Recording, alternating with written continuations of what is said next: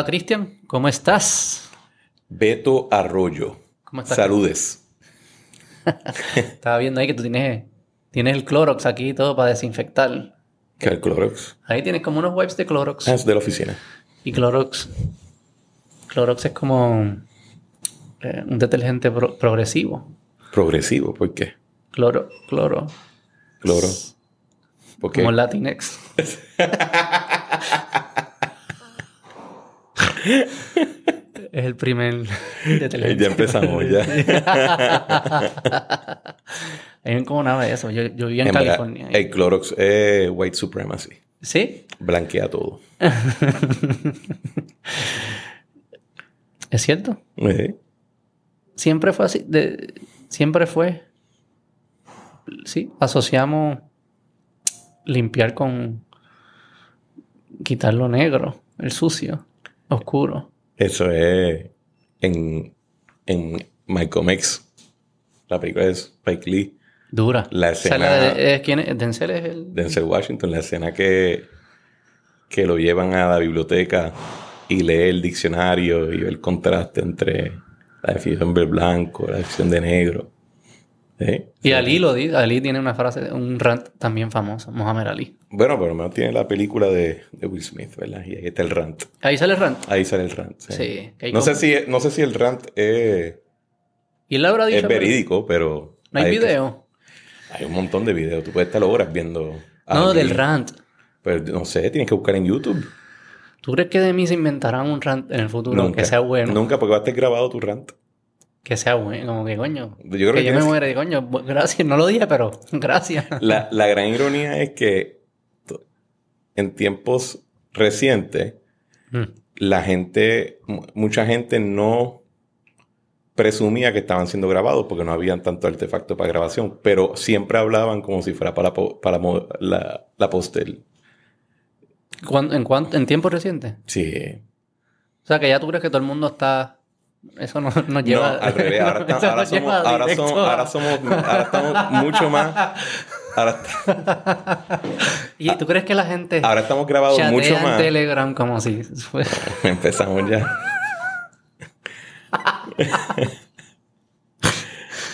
Podemos ir. la, la gente hoy en día saben que están siendo grabados más, Sí. que están mucho más por escrito, pero hablan de una manera mucho más fluida. ¿Tú crees? Sí.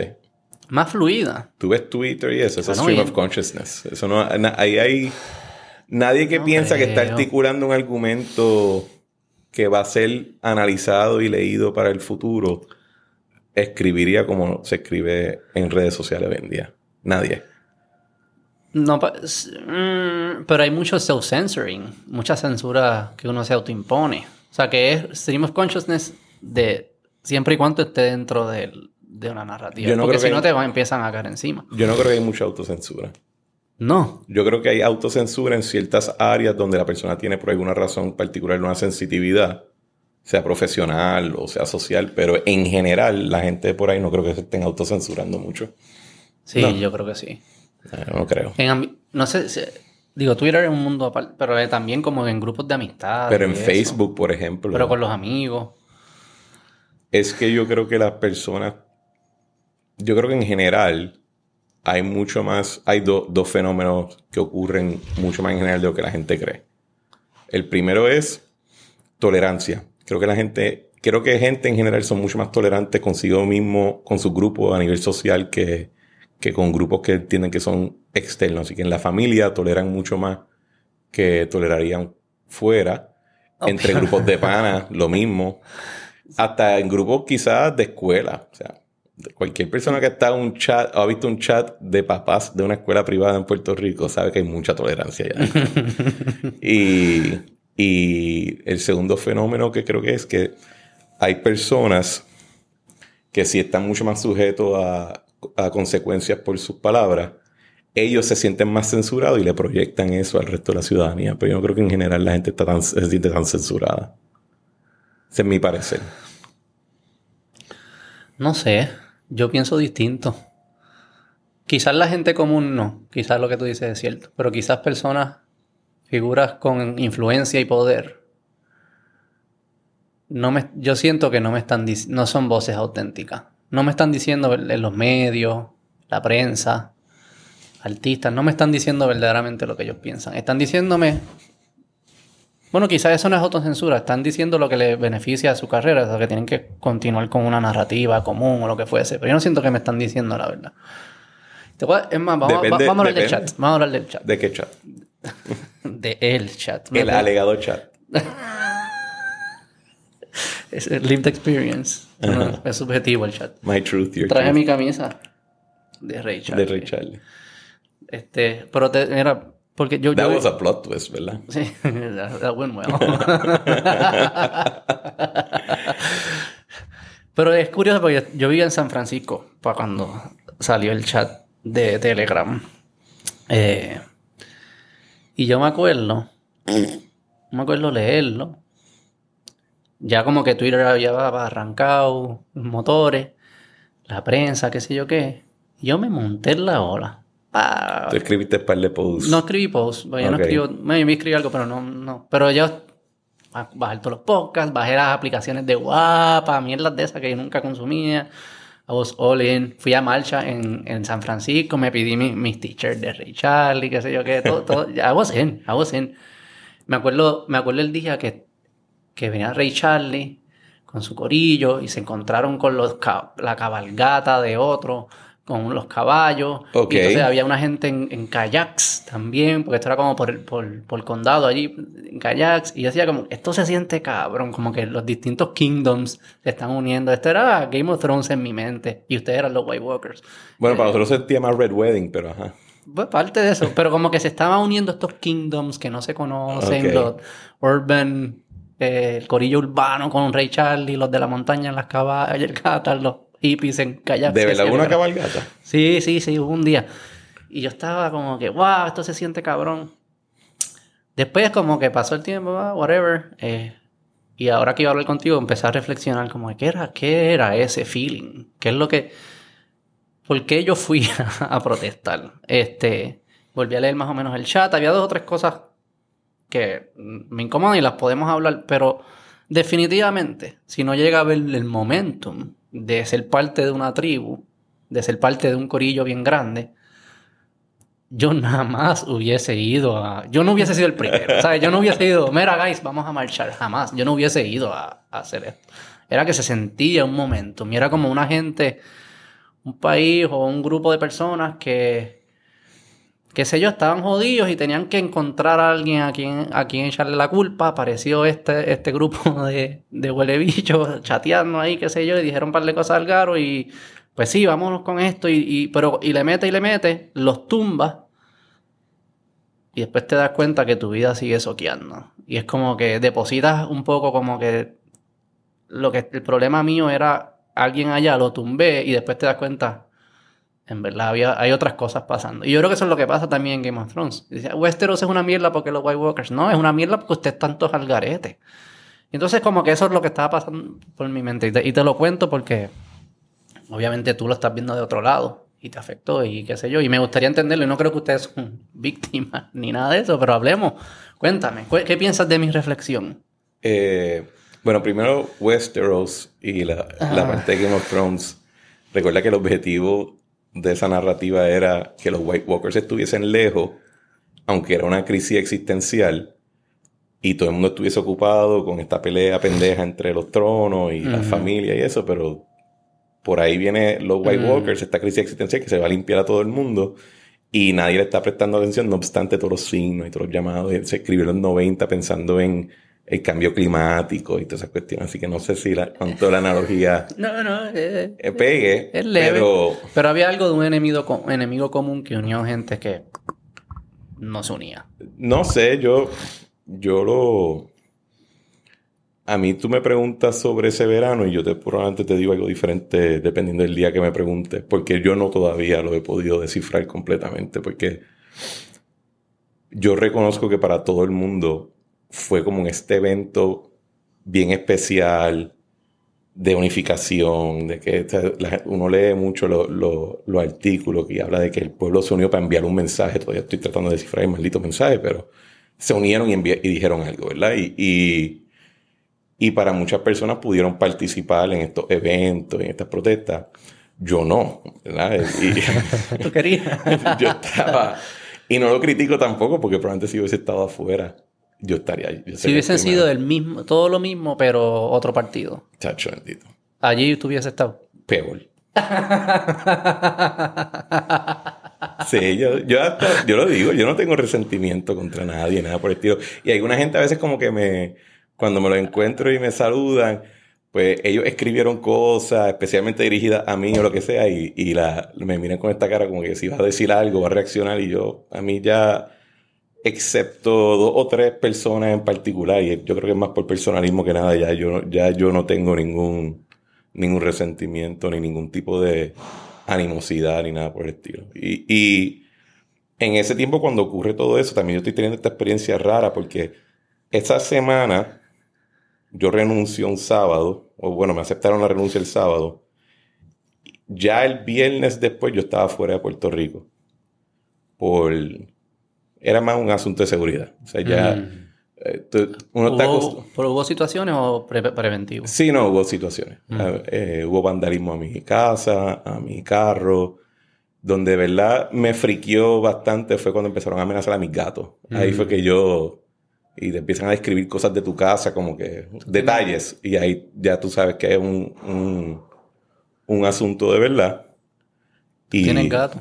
Yo tengo dos gatos y una perra. Usted ves, he salido más como un meme, un evil. Los, los, que tienen gatos y como que se ven más evil. No te crees la caricatura. no, pero, para eso ya se está... Tengo dos gatos, son dos rescatados y una perra rescatada también. Y ya. Pues, y ahí fue, tú sientes que ahí se puso persona. Ya, ya cruzó, esa es la línea. Cuando empiezan ya a, a, expresarte detalles de tu hogar y toda la cuestión, pues ya tú sabes que el riesgo es de verdad. Y cuando tratan de entrar a tu hogar. Pues ¿Trataron de entrar? Sí, en un momento trataron de entrar. Ahí pues yo me fui de Puerto Rico y estuve fuera por hasta diciembre, básicamente. Yo tuve que volver para una entrevista con el Departamento de Justicia. Tuve que volver para una deposición de la deuda de energía eléctrica. Y tuve unos periodos de dos semanas, un periodo de como dos semanas que yo estuve aquí de vuelta, pero de casi todo ese tiempo yo estuve fuera. ¿Y qué estaba pasando por tu mente? ¿Cómo? ¿Qué tú pensabas? ¿Qué, no, no, tenemos cinco horas para hablar de todo lo que estaba hablando. Pero... tres. no, pero a dejar como que, que, que, uno piensa en ese momento. Porque me imagino que hay un elemento de de reflexión, pero también hay elemento de que todavía hay eh, fear, de esto está pasando todavía, no es como que, si te ataca un león, tú no empiezas a reflexionarte, justo cuando te escapas. Eh, sí, era, era, un elemento de flight or fight, sí, Y estabas todavía, y shaken. Sí, estaba, como, yo diría que, ¿sabes? Como cuando tú ves que a un perro le caen a pela, y ese perro está como que todavía asustado y y le levantan la mano así y sale ahora. Yo me sentía así, era como un golpe, voy cogí una pela. Y yo cogí pela en mi vida, pero esa era, tenía ese sentimiento. Y hubo algo que pasó también como en el movimiento, como tú, como que se convirtió medio party, medio fun. Eh, el, el, el, el, contra de ustedes, este, la música, todo el mundo, las camisas, el arte. Ah, no, no, no ustedes, pero tuvieron, ustedes tuvieron Sí, la cherry, nos apuntamos la cherry. Sí, sí, sí. Pero, hasta cierto punto yo lo comparo con, con, con el... Como que un elemento de, se, se deterioró a... Pienso que se deterioró porque... That wasn't the point. Se, se, se convirtió como... Y es lo que hacemos hoy en día, como que todo se convierte en entretenimiento, en diversión. Y era como que se, se, aleja de, de, lo que era. Y no me, el chat tiene algún elemento de eso, ¿no? Para mí, había, para mí era medio raro porque muchas personas cercanas a mí estaban bien apasionadamente expresándote, expresándose Ricky renuncia y era como si yo no tuviese nada que ver. Incluso mi pareja en ese momento, yo la cogía haciendo cacerolazo. y yo le decía, ¿pero qué tú haces? Y ella decía, no, no, que como que era como que para participar de este movimiento grande, y yo decía, pero me estás protestando a mí. y decía, no, no, no es contra ti. Y yo, sí, es contra mí. Yo estoy involucrado en esto de alguna manera u otra. Sí, no, era, y pasó, que era para ella. Era el... Y pasó bastante. O sea, y, también había este fenómeno. Pero donde- ahí sí hay un elemento de autocensura, no en tu novia, pero en, en todo ese momento había mu- mu- estoy seguro que un montón de gente no estaban como que, "Ok, no importa, pero sí, dale, vamos. Bueno, y, y para mucha gente a veces como que era contra algunos y contra otros no, ¿verdad? Los involucrados. Y por eso yo digo, todavía yo no he terminado de disectar, por lo menos mi experiencia en eso. Yo, ah, de nuevo, no tengo, no tengo resentimiento, no es algo que le dedico mucho tiempo. Yo no me siento que soy una víctima, yo, yo lo admito. Lo que me pasó a mí me pasó por mi culpa, no es por más nadie. Mm. Eh, El mamabicho fui yo. Había, re- había- yo vi que tú enviaste una como que unas disculpas y qué sé yo. Eh, y eran, Son genuinas. eran genuinas, eran genuinas y lo, y lo he dicho ¿De qué, qué, qué parte para ti fue la cagué? que, bueno, primero, mucha gente dice, a mí no me importa lo que nadie piense de mí, hasta que 10, mil- 10 millones de personas tengan una idea bien concreta que tú eres un pendejo. Ahí de momento te das cuenta que sí te importa un poco, ¿verdad? Sí, a mí no me importa Eh, lo que nadie piense de mí. sí. me importa lo que 10 millones de personas y de momento, exacto. sí. Eh, Pero sí lo que me importó era que, que, mucha, que mucha gente pensara de que un grupo de nosotros que teníamos como que esta, este deber de, de cuidar la muralla para ellos, no lo estábamos haciendo. Y que para nosotros todo era un chiste. Y, y- peor aún que gente pensara que uno era un pillo y un corrupto. Y a mí también me pusieron un momento como si fuera un freaking asesino. Eso a mí me... Eso me dolía. Que la gente pensara eso y que la causa de eso fueran palabras mías, pues sí. yo sentía una vergüenza bien brutal. Y ese es el paralelo que veo entre la, en la protesta y el chat, lo del chiste. Como, como algo que es serio se puede, de- en un ambiente donde quizás son todo el mundo diciendo que sé que sí, no sé, Yo no estaba allí, no se deteriora a un, a un chiste. No sé, yo no estaba allí, brother. ¿En dónde? ¿Cómo que no estaba? Ah, yo no en la estaba, protesta, yo no estaba en. Puerto Rico, no estaba viendo lo que No, estaba sí, pero el ocurriendo. chat- y, el chat sí y- Se deterioró y no, algo sola- y no solamente eso, mi, lo que yo he visto de la cobertura ha sido bien poco también. No había por qué Mm. remachacar en mi mente el asunto. Mira, la- las cosas que a mí eh, me molest no me molestaron, confirmaron algo que yo que he visto y, es algo que no me gusta y no sé cómo se, se, trabaja. Había elementos ahí de chistes, whatever, yo no entrar en esas mierdas. Había, había- uno, el de Ricky Martin está cabrón. Está cabrón si lo hace como que en stand-up, bien hecho, con un buen setup, está cabrón. Está cabrón, pero en un chat, pues, no sé. Pero yo no, y yo no tengo expectativas. Yo sé que la gente se, se, se- se enfoca mucho en que ellos deben actuar distinto. Porque todo el mundo dice, hay mil chats de eso. Conozco gente que tiene chats similares. Eh, eh, o sea que, pero la gente dice, no, pero los que los gobernantes se deben comportar distinto. Bueno, si, si ese es el criterio, le siento defraudar a mucha gente, pero en la política y en esferas gubernamentales el, el humor es bien negro. Sí, pero yo no lo, lo- y lo que yo me refiero, para mí eso es una falsa, es una expectativa bien rara de la gente, porque van a ser distintos a nosotros. Como que eso es lo que yo nunca he entendido, porque se piensa que van a actuar tan distintos. No, pero había, había un... Y esto me, me- me lo aplico yo a mí. Y, y- y para estar bien claro, yo hablo siempre de mí. Yo no estoy... Claro, Porque dentro del grupo de los muchachos todo el mundo tiene... Hay algunas posturas que, que son comunes, pero muchas son diferentes. Y todo el Claro. mundo tiene su propia manera de ver las cosas. Pero yo sí pienso que del lado mío, yo tenía que ser un poquito más sensitivo en el efecto que tenían mis palabras sobre mi jefe, que era el gobernador de Puerto Rico. Y entonces, tú puedes a veces decir algo de chiste, pero tú no sabes si eso se le queda en la cabeza y empieza a trabajarle y le puede cambiar su actitud sobre ciertas cosas. Y por eso es que uno con, con personas que ya están en puestos de poder, tienes que tener un poquito de cuidado de lo que dices, cómo... cómo Chuck, ahí tú entiendes que fallaste. Sí, totalmente. Lo que a mí no me gusta, eh, confirmó que no me gusta, es como... Y yo creo que tú lo dijiste ahora, que si llega a ser lo opuesto, tú hubieses estado ahí prime- el primero. Ah, bendito sea Dios, seguro. Es que... Yo era político, o sea, eso era... Por eso, es, es que es, por eso yo soy como que a mí no me gusta tanto la política y no la juzgo. Yo sé que eh, pare- parece ser que ese es el juego que hay que jugar, pero es como que esto es un juego y estos son mis enemigos Sí. y no es un tema de, ah, vamos a, a, hablar, a ver dónde es que está la verdad, ni nada. Es como que yo te voy a destruir, y tú, porque yo sé que tú me quieres destruir. Y con los medios se sentía también así, como que no importa lo que es la verdad, lo que importa es lo que ayuda a nuestro movimiento. Y eso como que a mí no me gusta. No, pero eso yo, yo, te, haría, yo te haría un poco de pushback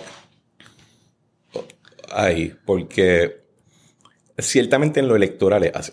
Mm. La política electoral es, Guerrilla. es bien, game, eh, la palabra es gamesmanship. Mm. Es deportiva, porque es un concurso. Claro. ¿verdad? O sea, no, es literalmente un concurso de quién se llama más votos. No es una tertulia, no es... Claro, sí, lo entiendo. Y, y eso está bien presente. A nivel ya gubernamental administrativo, yo te puedo decir que en los foros en los que yo trabajaba se tomaban las cosas bien en serio en términos de ideas, de, de cómo tú construías planes de acción, las decisiones que se tomaban, los procesos. Eso, eso era bien serio. Y, y parte quizás, y yo mirando para atrás, después, en un momento yo caí en cuenta y dije, tú no eras de esa manera con más nadie con quien tú trabajabas en, en tus diferentes agencias. ¿Por qué ahí soltaste la guardia? Y creo que era... Ah, ¿tú crees que el chat reflejaba algo que no era así? Como que pudiese reflejar eso que yo pienso que en verdad no es cierto en el día a día. Sí, sí. Y, y de muchos, o sea... O sea, que era como... Tú estabas en un chat de pana y el, el, el, el, el, sistema de incentivos, el token allí era como que el más que jodía o el más que decía mierda, que quizás no, se aplicaba a la vida real. Había un elemento de eso. Sí. ¿Y, ¿Y qué de ahí salía? Sí salía la vida real. ¿Qué cosas de ahí? Lo de las redes sociales y los bots y todas esas mierdas. ¿Qué bots? No bots, pero que si tenían gente, los trolls y... Había un elemento había, Yo creo, había un... Finca de trolls. estaba... Eh, yo creo, ya creo que estás metiéndote en, el, en, el, en la parte Industry Farming trolls. había, había, había un monsanto había un de equipo trolls. De, de campaña y eso estaba paralelo a la parte administrativa. Yo no estaba en ese grupo porque yo estaba por ley prohibido de estar en la parte de campaña, pero eso existía y no era ningún secreto tampoco, o sea, se comentaba públicamente y parte del chiste quizás era que, que, uno exagera la efectividad de esa cosa. Eso otro, sí, sí, de acuerdo, de acuerdo. Hay un, otro de los tuyos era el, algo de María, ¿no? De tirárselo a los... No, eso fue, un, eso fue una... También, y esto de las cosas que sí me, arrepiento es que me arrepiento, cuando yo renuncio, yo quería hacer una conferencia de prensa, yo iba a imprimir las 800 páginas, me iba a sentar y iba a decirle, vamos una por una. Mm. ¿Y por qué no lo hiciste? Porque, porque en un momento pues, las personas que todavía quedaban me dijeron, mira, eso lo que va a hacer es incendiar las cosas, eh, ya tú estás fuera, piensan en el gobernador, etcétera, y, eso me entró en la cabeza y... ¿Y tú crees que hubiese sido... No sé. hubiese podido, sido productivo? No sé. Eh, Porque yo no creo que nada que ustedes dijeran en ese tiempo... A lo que... Ah, sí, ya, venía ya con buena, nadie le asumían buena fe ni nada. Ah, pero lo que sí era que, que poco después, Wanda Vázquez dice que va a investigar el chat y una vez ya tú estás en investigación tú no puedes hablar más del tema. Mm. Y entonces ¿Qué pasa? Ese, ese, comentario de los cuervos termina siendo eh, presentado como que era que yo estaba hablando de los muertos de María, de tirarle los muertos literalmente a los cuervos, y no tiene nada que ver con eso. En realidad yo estaba refiriéndome a una persona que trabajaba en la administración, que había sido removida, yo entendía que era de una manera injusta, y que entonces el jefe de agencia a quien esa persona le respondía, lo había filtrado para hacerle daño a varias personas.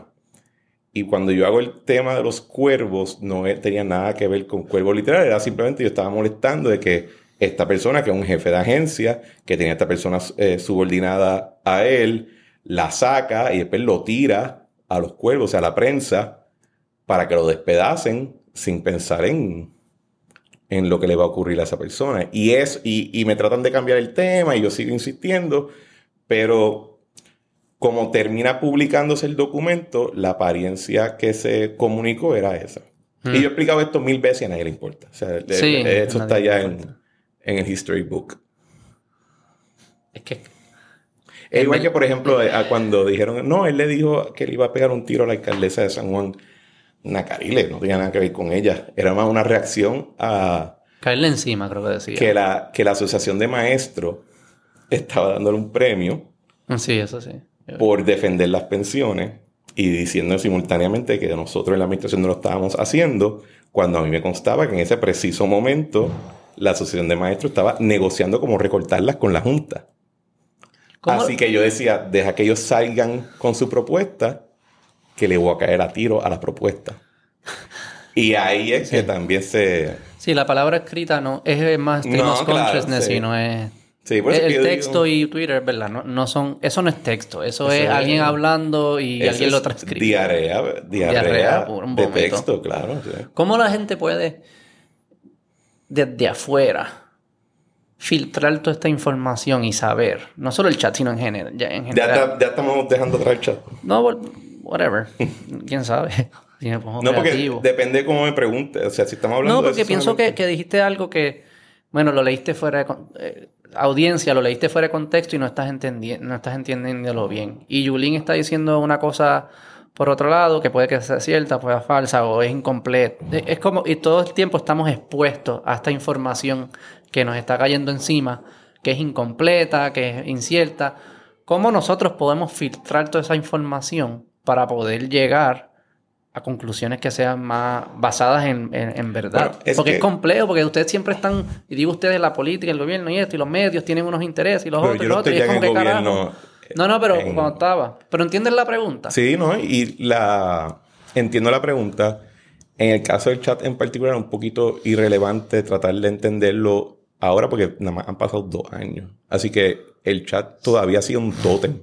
Es, es un objeto que va más allá de la oración particular o lo que sea. Eh, se, concretizó en una manifestación física de lo que todo el mundo, de, la, de, una traición que yo creo que mucha gente en Puerto Rico siente inherentemente todos los días. Mm.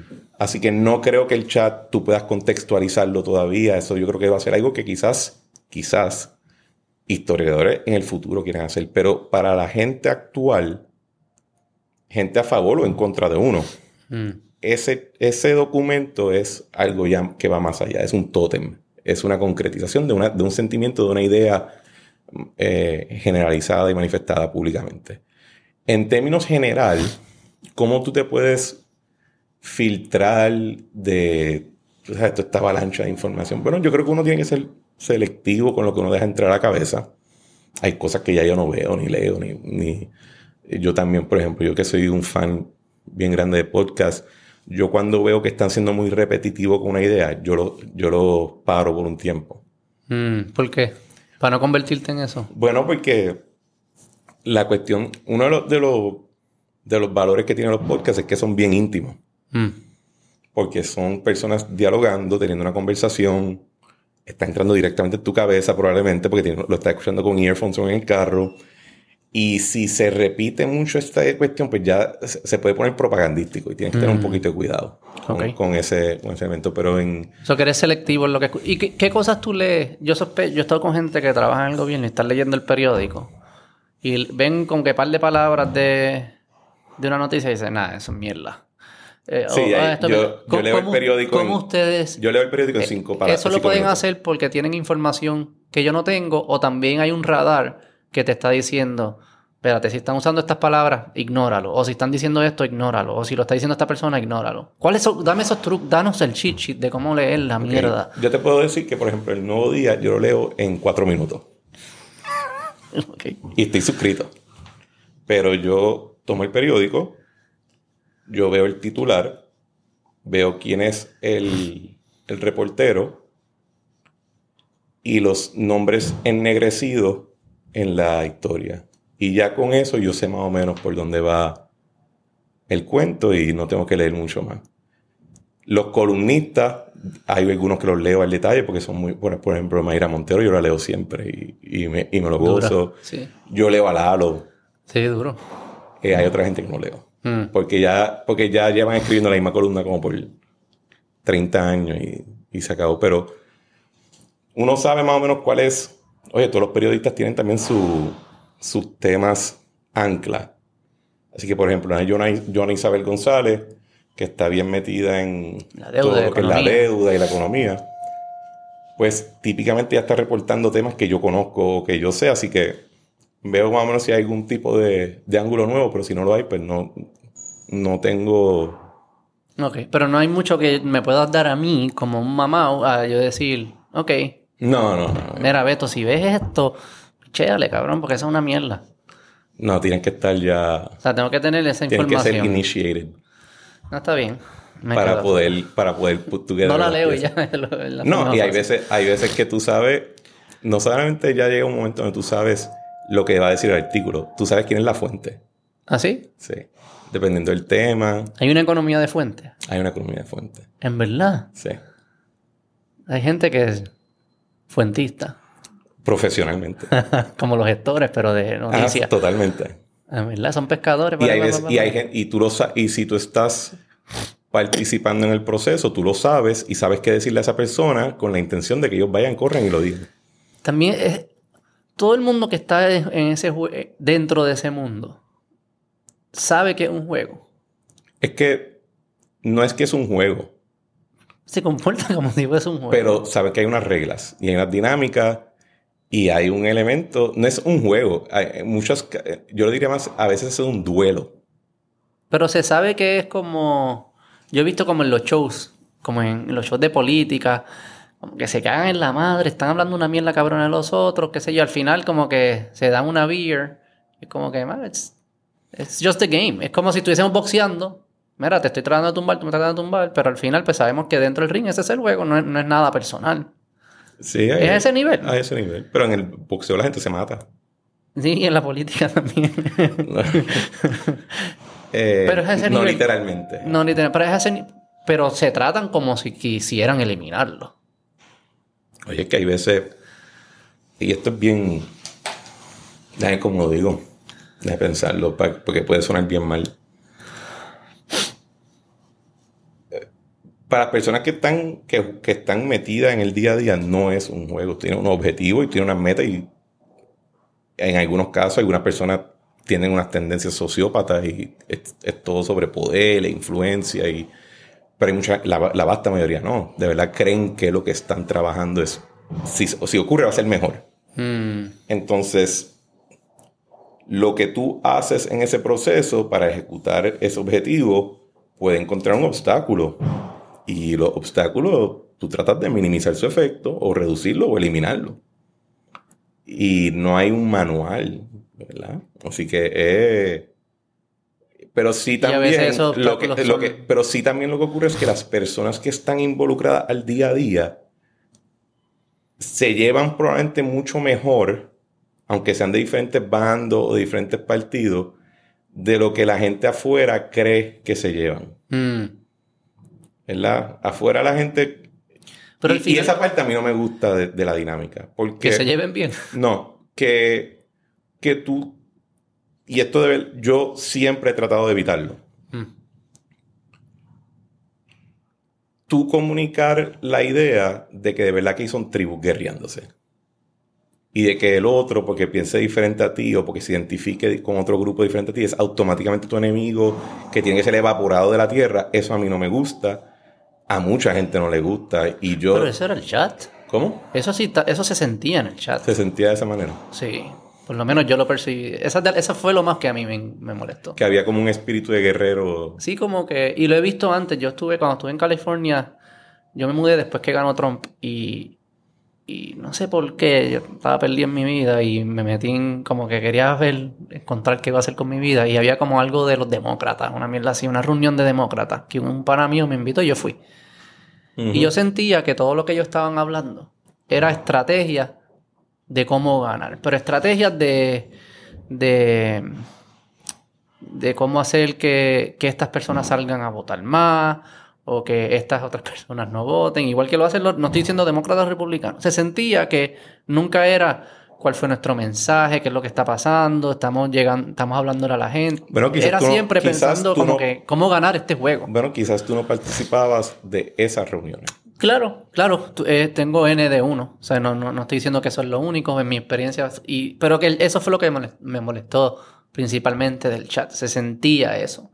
Y, y- pero también pienso que Ah, pero déjame estar claro, o sea, si alguien, si yo entendía que, que, que alguien era un, un obstáculo sin razón alguna, pues sí, yo tenía, yo tenía una animosidad automática contra la persona y, y yo la expresaba. Sí, O sea, sí. na- nadie nunca, nadie, nadie nunca salió diciendo, ay, diablo, mano, Cristian nunca se me cagó en la madre. no y, o sea, esa no era la dinámica, por lo menos. y yo no estoy allí, ¿sabes? Yo uno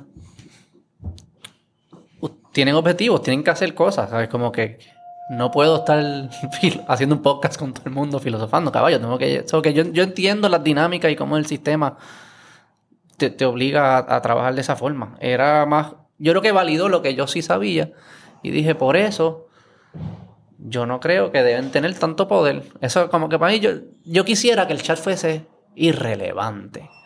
Que quien gane las elecciones fuese irrelevante. Eso es como que lo que confirmó para mí el chat. Para Porque que- yo no, creo, yo no tengo la noción. No, yo no creo que tú debes tener ese, ese Porque yo no tengo por el- el chat. No, no, no por el chat. Me lo confirmó el chat. Porque yo no tengo la noción. Yo no creo que vamos a encontrar personas que son tan distintas. Somos nosotros. Entonces, vamos a quitar el poder que, que no se concentre y, y que todo, el- y- y todo el mundo lo tenga. Porque es que ese juego, no es que esas personas sean malas o buenas, es que ese juego se juega de esa forma. Y esa Bueno. forma no, no me parece que construye lo mejor. El, el concepto de un gobierno republicano de gobierno es ese. Tú no quieres concentrar poder, Mm. porque como decía Madison, ¿verdad? Si el hombre fuera un ángel, no, habría, no, no se necesitaría un gobierno. Exacto. Exacto. la necesidad y- demuestra y el primer- la limitación. Y el primer gobierno de los Estados Unidos, lo que tenían un cuchilleo interno. lo- el- el- Adams. no, era entre Jefferson y, y Hamilton, principalmente. Ah, sí, sí, sí. ¿Pero qué gobierno era? ¿Quién lo...? El de George Washington. El, el- ah, el primero, primero. Y, las primeras, y los primeros periódicos se fundaron para... Ellos, ellos mismos fundaron sus periódicos para cuchillarse, así que eso no es... Y, y la política es parte de la dinámica natural de toda sociedad. Tú- uno piensa en, por ejemplo, este general romano que se llama Pompeyo, que, al que Julio César tumba, él se le conocía como Pompeyo el Grande, pero cuando joven se le conocía como el carnicero. Un peyor grande. Pompeyo el Grande, Pompeyo Magno. Pero cuando joven era Carnifex, que era el carnicero. Y dentro de la política, pues hay un elemento de. Tú tienes esa. Tú tienes ese nivel de competencia ruda y, y- y agresividad y, y- y natural. Pero la manera que tú, tú tienes que calmar esas pasiones es teniendo una agenda que se merezca tus mejores esfuerzos y, que, y que merezca la confianza de otras personas. Así que yo no creo que tú puedas decir que el gobierno o que, el- o que la autoridad puede ser irrelevante, porque si fuera irrelevante, pues ¿para qué la tiene? Pero lo que tú necesitas tener es Mm. mecanismos que canalicen esa, ese conflicto hacia un resultado más positivo. Mm. Sí, quizá no sí, eh, casi irrelevante. Casi irrelevante. Eh, sí, que sea más... Porque también tienes que tomar, tienes que, tienes que también considerar si tú solo eliminas, por ejemplo, al, al- porque también a veces no, no, no, nos ocupamos demasiado con los lemas. Tú le eliminas esa autoridad a este sector que tú has decidido llamarle gobierno, no implica que entonces le estás transfiriendo esa fuerza, esa autoridad a otro sector que le dice, que le llamas otro nombre, pero termina comportándose o teniendo el mismo nivel de influencia y poder que tenía el otro. Claro. Que es lo que un poquito el debate que se está teniendo hoy en día con todo lo de redes sociales, los medios digitales. En el antaño Sí. era con lo, las utilidades, o sea, la- la- el sistema eléctrico, eh, lo- los carriers. o- Con los o narcos también se ve. ¿no? ¿Cómo? Con los el como el mundo de los narcos. Bueno, en la También se- película, yo nunca estaba en el mundo de los Eh, narcos. sí, las películas, digo, lo que yo he visto. Pero que se, se crean, se van a crear estructuras Bueno, que son gobiernos, entre comillas. En, en Afganistán, el talibán es simultáneamente el productor y exportador de opio más grande en todo el del mundo. Ajá. En México hay provincias donde el cartel está integrado totalmente con, con, el, con la autoridad pública. En Colombia, la guerra civil que hubo contra el cartel de Cali y el de Medellín, era una guerra civil donde habían ejércitos literalmente enfrentándose. Mm. So que lo que tú, sí, so que la jerarquía se va a formar siempre. Siempre va a haber una jerarquía. Siempre va a haber una jerarquía. La pregunta que nos debemos hacer es ¿bajo qué valores se forma esa jerarquía? ¿Cu- cu- quiénes son los que están arriba y quiénes y, son y abajo? qué, y qué tolerancia tienes para los comportamientos, porque hay unas cosas que quizás uno no le debe levantar tanto la ceja que, que actuamos como si fuera esta gran cosa. Dime uno. No sé, a pensar, pero a mí, por ejemplo, a mí me está bien raro que los políticos no hablen malo. Eso a mí me está... Y, y- y en todas las otras dinámicas no tenemos absolutamente ningún problema con eso. A tal nivel que, por ejemplo, tuve un programa de Bill Maher Ajá. y un senador dice fuck y de momento todo el mundo como que se... Sí, sí, sí, sí, es verdad. es o verdad. aplauden. Y, y e- ese tipo de cosas que tú dices, quizás debe ser más, quizás en un mundo más, un mundo moderno, tan integrado a las redes sociales, tan integrado a la comunicación constante, tienes que poder tolerar ciertos comportamientos que antes no tenías que tolerarlos porque no estabas viendo a la persona todo el tiempo. Y ahora, como estás tan expuesta a ella, tienes que reducirle un poco ese, ese, ese grado de, de, de, de- de- Le tienes que eliminar esa impresión o ese aura de que es algo sagrado Eso es lo que yo digo.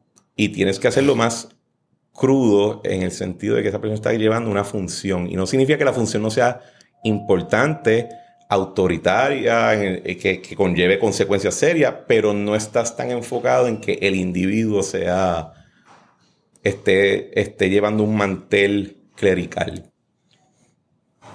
Sí, y- y- sí, y son funciones como otras que llevan otras personas en la sociedad.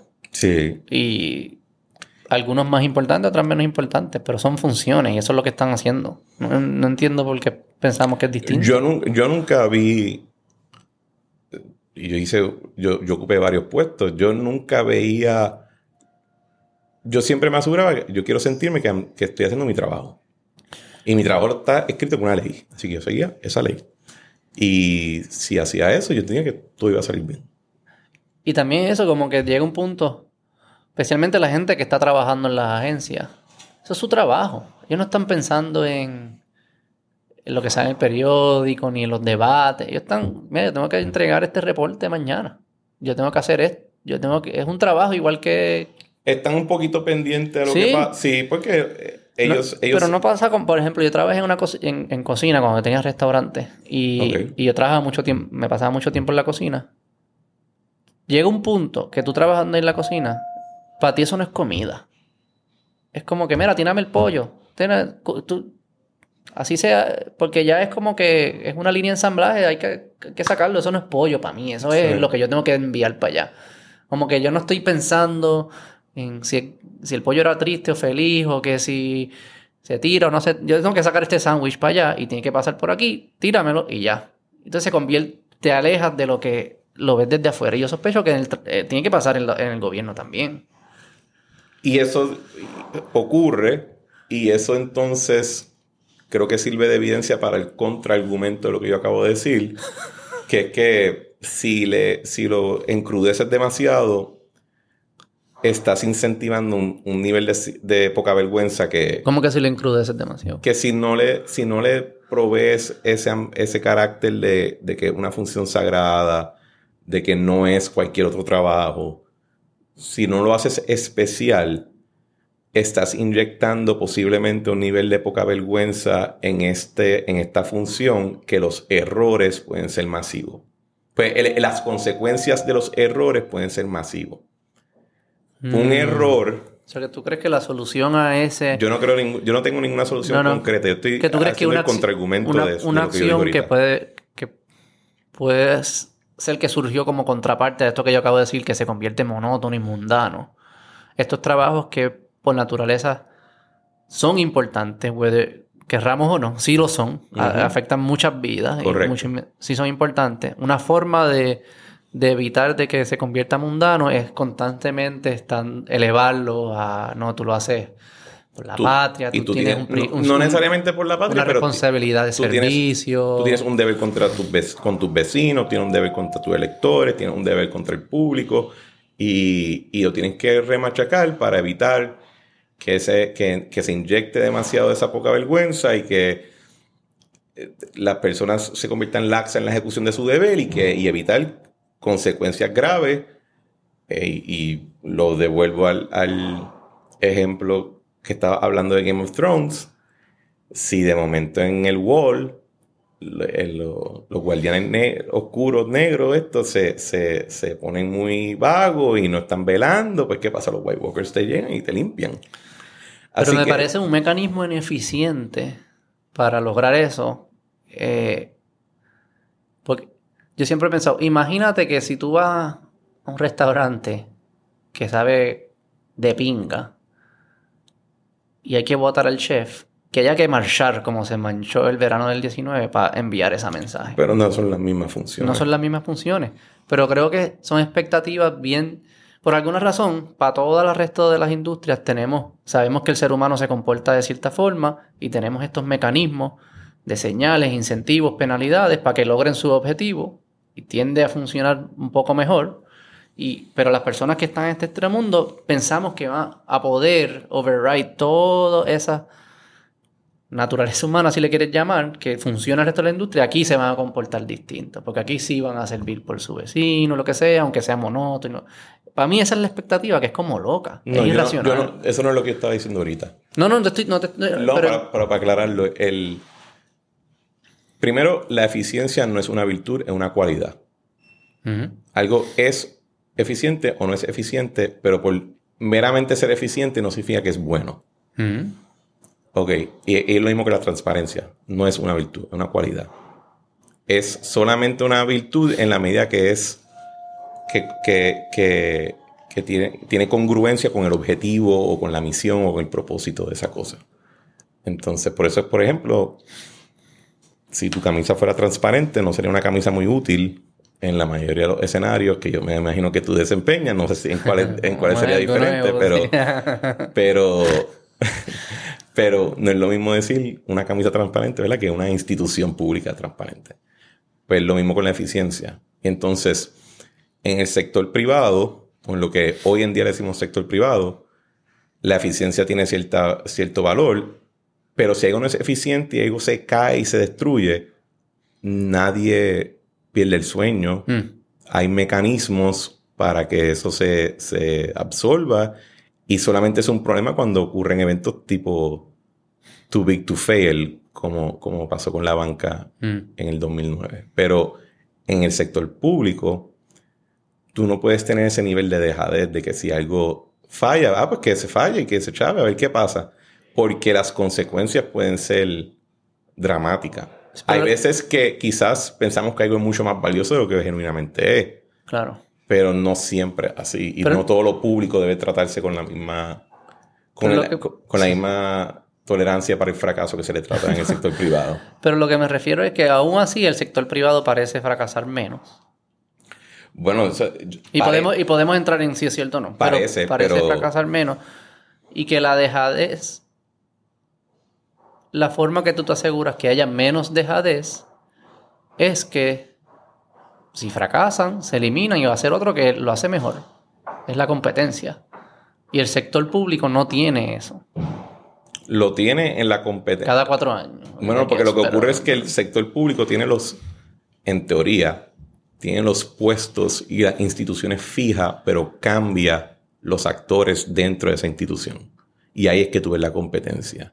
Y como es una competencia ya más personal, se presta al tono, a la agresividad, a, a las características que tú describiste ahorita. En el sector privado la gente puede ser espectacularmente llevadera uno con el otro y a la misma vez están procurando eliminar del cheque de la casa del empleado del otro, de su competencia.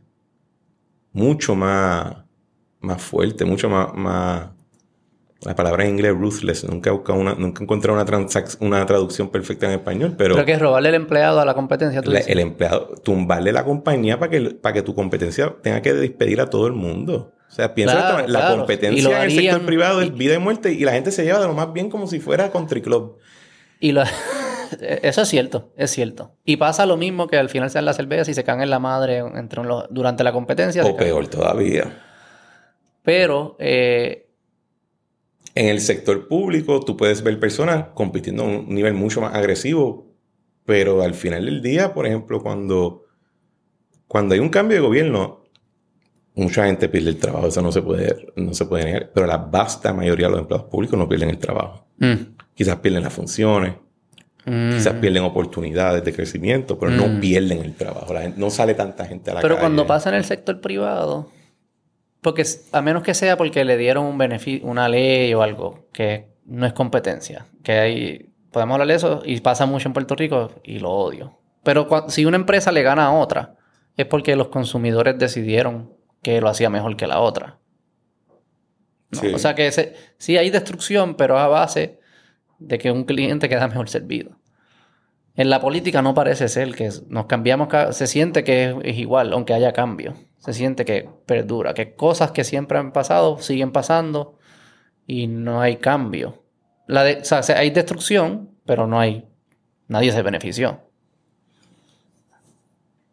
No sé si estás de acuerdo contigo en eso. Por ejemplo, el departamento de, de educación siempre es uno que... Bueno, pero con un cambio, por ejemplo, cuando en el 2017 entra la administración de Ricky, se lleva a cabo una reforma educativa que permite cierta estructura, como y le dicen Escuela Alianza, charter. y eso, que no ocurriría si ganaba Berniel. Y de hecho, tal, así que Eduardo Batia, cuando representa el Senado en la administración justo antes, trató de hacerlo y se le, se le detuvo. Ah, ¿qué pasa? Se va Ricky, entra Wanda Vázquez y se acabó el programa. Así que sí tiene un impacto. El, el, pregúntale a, alguno, a, la compañía de turismo cómo se siente de que se le privatizó el, mercadeo externo con el DMO. Pregúntale a, bueno, mira lo de Luma con energía eléctrica. Hubo un cambio grande. Y todo eso es el resultado de que entró fulano y no entró mengano. Así que hay cambios. Lo que sí también tienes que lidiar son estas narrativas más, eh, más comprensivas que sí pueden ser, que yo creo que es lo que, se, lo que causa que gente no sienta eh, que hay un cambio que tiene un efecto real. Por ejemplo, en Puerto Rico se ha arraigado esta narrativa de la super mega corrupción. Cualquiera pensaría que en Puerto Rico hay cientos de empleados públicos con cuentas bancarias en, en, en las Islas Vírgenes Británicas. sí, en los Pana Papers. En Pana Papers que están ahí. Y eso... En Pana Papers. Son los de aquí, los, Pana, Papers. Los Panama Papers. Pero eso no es la experiencia así, a tal nivel de que cuando arrestan a alguien se resalta. Y si tú lo piensas, los escándalos más grandes de corrupción en Puerto Rico no han sido ni puertorriqueños, han sido americanos. Y hay estadísticas también, ¿no? Sí, por ejemplo, el FEI... Comparado con los otros estados y creo que no... oye, yo te puedo decir algo. Las cosas que yo vi que se hacían en otros estados a mí me paraban los pelos. O sea, yo conocí un alcalde que es su propio contratista. Es el de Miami. Hay uno que, que, no, en Alabama. Creo que en Miami también hay unas cosas así. En todo, allá... Yo no sé. de verdad que que uno ve cosas allá. Bueno, ¿cuáles son los escándalos que hay a nivel federal con el Congreso? Que están haciendo insider trading burdamente. Ah, ¿verdad? Todo, todo el mundo. Todo el mundo. Y acá, tírate, mira, lo que está pasando en Mariana Nogales. ¿Qué la tenían, de accionista, la tenían de accionista fantasma, una compañía que corría a su mamá. Así que todo sale a nombre de ella. La mamá parece que no pagaba el crimen, o probablemente tienen una disputa, dice que no debe lo que se debe, y eso sigue ahí, pues todo el mundo está cayendo encima de ella, pero ¿por qué? Porque resalta. Porque la mayoría de la gente no, no está involucrada en eso. Así que nosotros tenemos esta gran narrativa al nivel donde la gente piensa que, ¿verdad? que esto, uno de los problemas serios de Puerto Rico, la corrupción gubernamental es uno de los problemas más serios que tiene Puerto Rico. Y cuando tú comparas jurisdicción con jurisdicción, bueno, el mismo, el mismo jefe del FBI lo dijo. El, el jefe del FBI en Puerto Rico actual, sí. cuando hace su entrevista, esto fue hace unos meses, dice yo antes pensaba que en Puerto Rico era lo peor del mundo y después trabajé unos tiempos en los estados. Y ya no es así, que es lo que pienso. O sea, eh, pero, pero ¿por qué pensamos de esa manera? Porque hay una meta narrativa, hay una que, que abarca populares, PNP, independentistas. Tú quieres saber cómo, eh, cómo, eh, cómo el periódico se referiría eventualmente, y no digo un periódico, yo digo todos los periódicos, Mm. se referiría eventualmente a Manuel Natal Cigana, a Juan Dalmau Cigana, como un corrupto también. Porque ellos ya tienen la narrativa. Y tú lo que haces es que tú caminas dentro de- del frame y después cuando te toca ir te vas para que entre el próximo. Mm. Y eso no es, Sí, el, ok. y eso no está atado necesariamente tampoco El objetivo. Pero no también está atado a nosotros. También puede ser una narrativa que abarca una industria entera en Estados Unidos, quizás en el hemisferio entero. Pero vamos a las- porque las escuelas diste sí un ejemplo que no sé cuánto se ha convertido. Ah, lo revirtieron, o sea que no- nunca se. Bueno, está en los libros la ley, pero no se está ejecutando, por lo menos yo no he visto que programa, esté ejecutando a la magnitud que se quiere. Pero hay un elemento de que yo pienso que. ¿Sabes? El, el- el departamento llevaba chavado hace un montón de tiempo. No fue como que se chavó y rápido entró esta solución. O sea, lleva un montón de tiempo. Y es los mecanismos de autocorregirse dentro del gobierno sienten, se sienten bien lentos. A Sí. diferencia de, del sector privado. O sea, tú no una escuela que sea tan mala como las escuelas públicas no duraría 40 años. en el ¿Estás seguro de eso? Porque hay una cuanta escuelas que yo todavía me escala. pregunto... No, pero, que, pero a esa cómo- escala. Una sí, quizás una sí. No, porque Pero- yo, yo pienso que en Puerto Rico en particular uno de los problemas que tenemos es organizativo. Puerto Rico como jurisdicción Hmm. gubernamental está mucho más centralizada que sus vecinos geográficos y sus vecinos jurídicos en Estados Unidos. O sea, en, en- en el Caribe, excepto quizás en Cuba, Mm. los gobiernos no están tan Quizás. centralizados Hasta quizás. como en Puerto Rico. En Estados Unidos definitivamente no lo están. O sea, Mm. Piénsalo de O esta sea, a nivel de, de poder municipal y poder... Claro, o sea, cau- eh, ciudades y qué sé yo qué te carajo. voy a dar unos ejemplos. La Autoridad de Energía Eléctrica, Mm. que apenas le provee electricidad a 3 millones de personas, piénsalo, un por ciento de la población de los Estados Unidos. Mm. Es de las utilidades eléctricas más grandes de los Estados Unidos.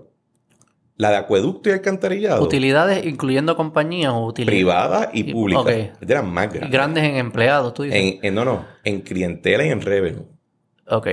Los acueductos definitivamente es la utilidad de agua más grande en los Estados Ah, Unidos. ¿verdad? O Sí. sea, que allá se da más como... Son más micro, son muchas pequeñas. Claro, y tú tienes entonces, te voy a dar otro ejemplo, Y las escuelas también, los school boards, los school el poder... boards, el- etcétera, sí. todo más a nivel municipal. Aquí hablan muchas veces, ah, el gobierno federal te va a poner en sindicatura. No te puede poner en sindicatura porque no saben qué hacer. Porque el gobierno federal no corre nada. Reparte dinero, verifica procesos de contratación, pero no corre una escuela.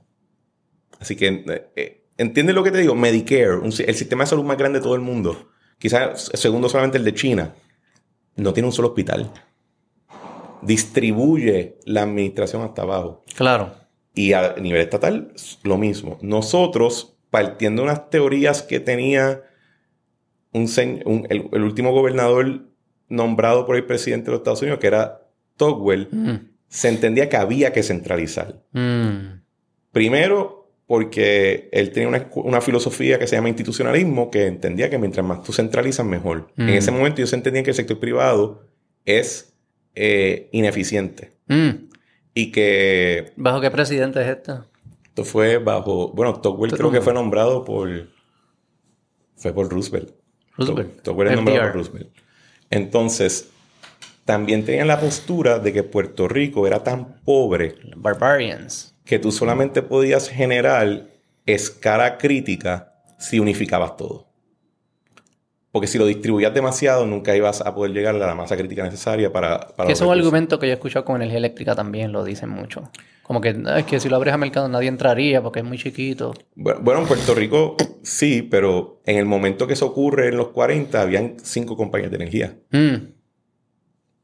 Se centraliza todo en una sola y de momento, para que tengan una idea, en el 42, en Puerto Rico se forma el Banco de Fomento porque en Puerto Rico no había gente que supiera emitir una deuda, un bono público. No, nadie sabía cómo hacerlo. Los banqueros no sabían, los abogados no sabían.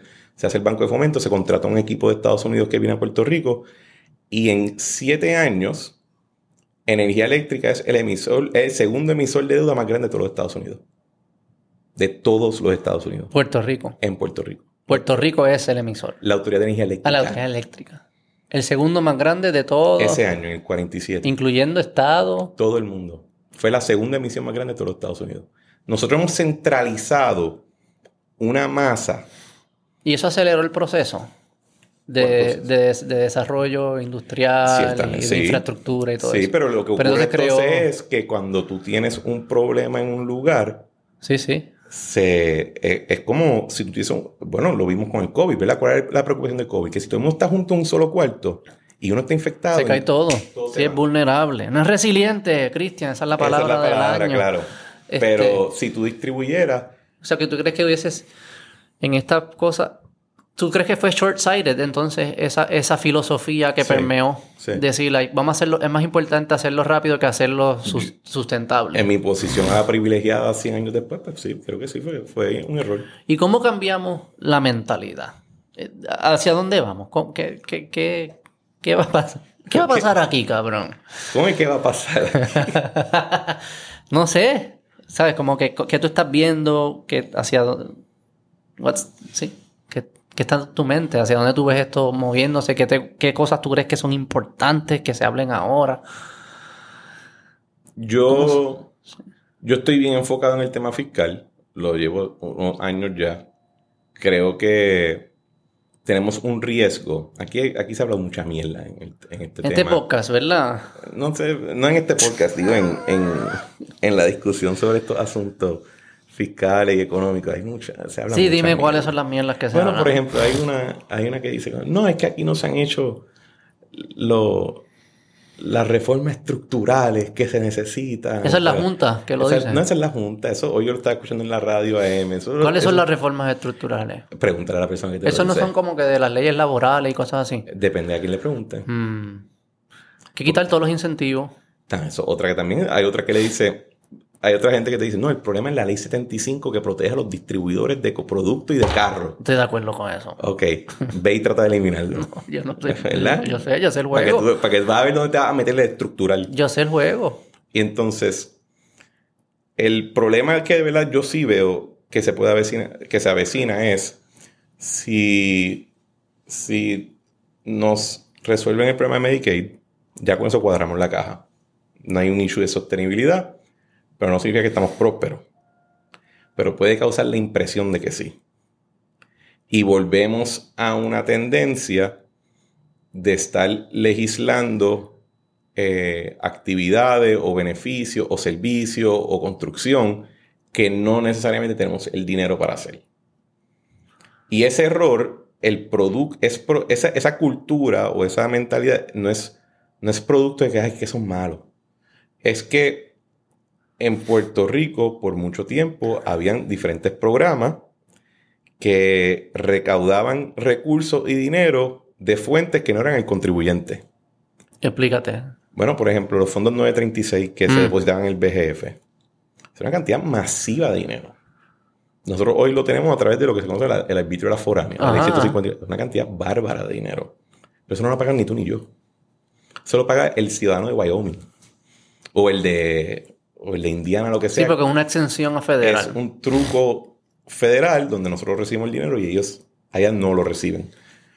Pues hasta cierto punto Medicaid se comporta de la misma manera. Tú dices, espera. Esos son, fondos, se resolvió como fondos federales. Se resolvió el problema de que no tenemos que entonces sacar fondos del erario estatal para pagar el programa de salud público pero no estás reconociendo que la razón que es tan grande el hueco es que ese programa está cubriendo más de la mitad de tu población, porque tu mitad de tu población es, pobre, bajo el estándar federal de pobreza.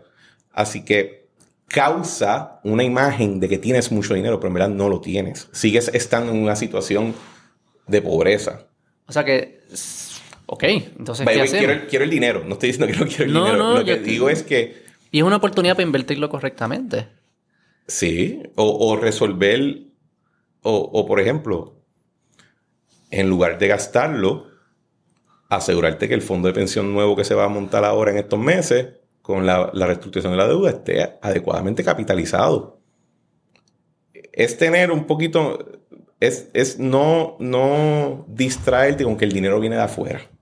Pero vamos, ok, ok, eso es bien específico. Sí. Me aburrí un poquito ahí. Es que Vamos- yo solamente pienso en específico. Ok, tú no piensas en, en tendencias culturales, cosas que estén pasando, que ha- porque yo no, no siento que Puerto Rico cambie. Yo trato de que divorciarme cambia- de ese tipo de, de, de mentalidad. Porque tú sí, es que, tú sí piensas que el cambio Es puede venir línea por línea, exacto. así, poquito a poquito. Poquito a poquito y, con- y, y resolviendo problemas concretos.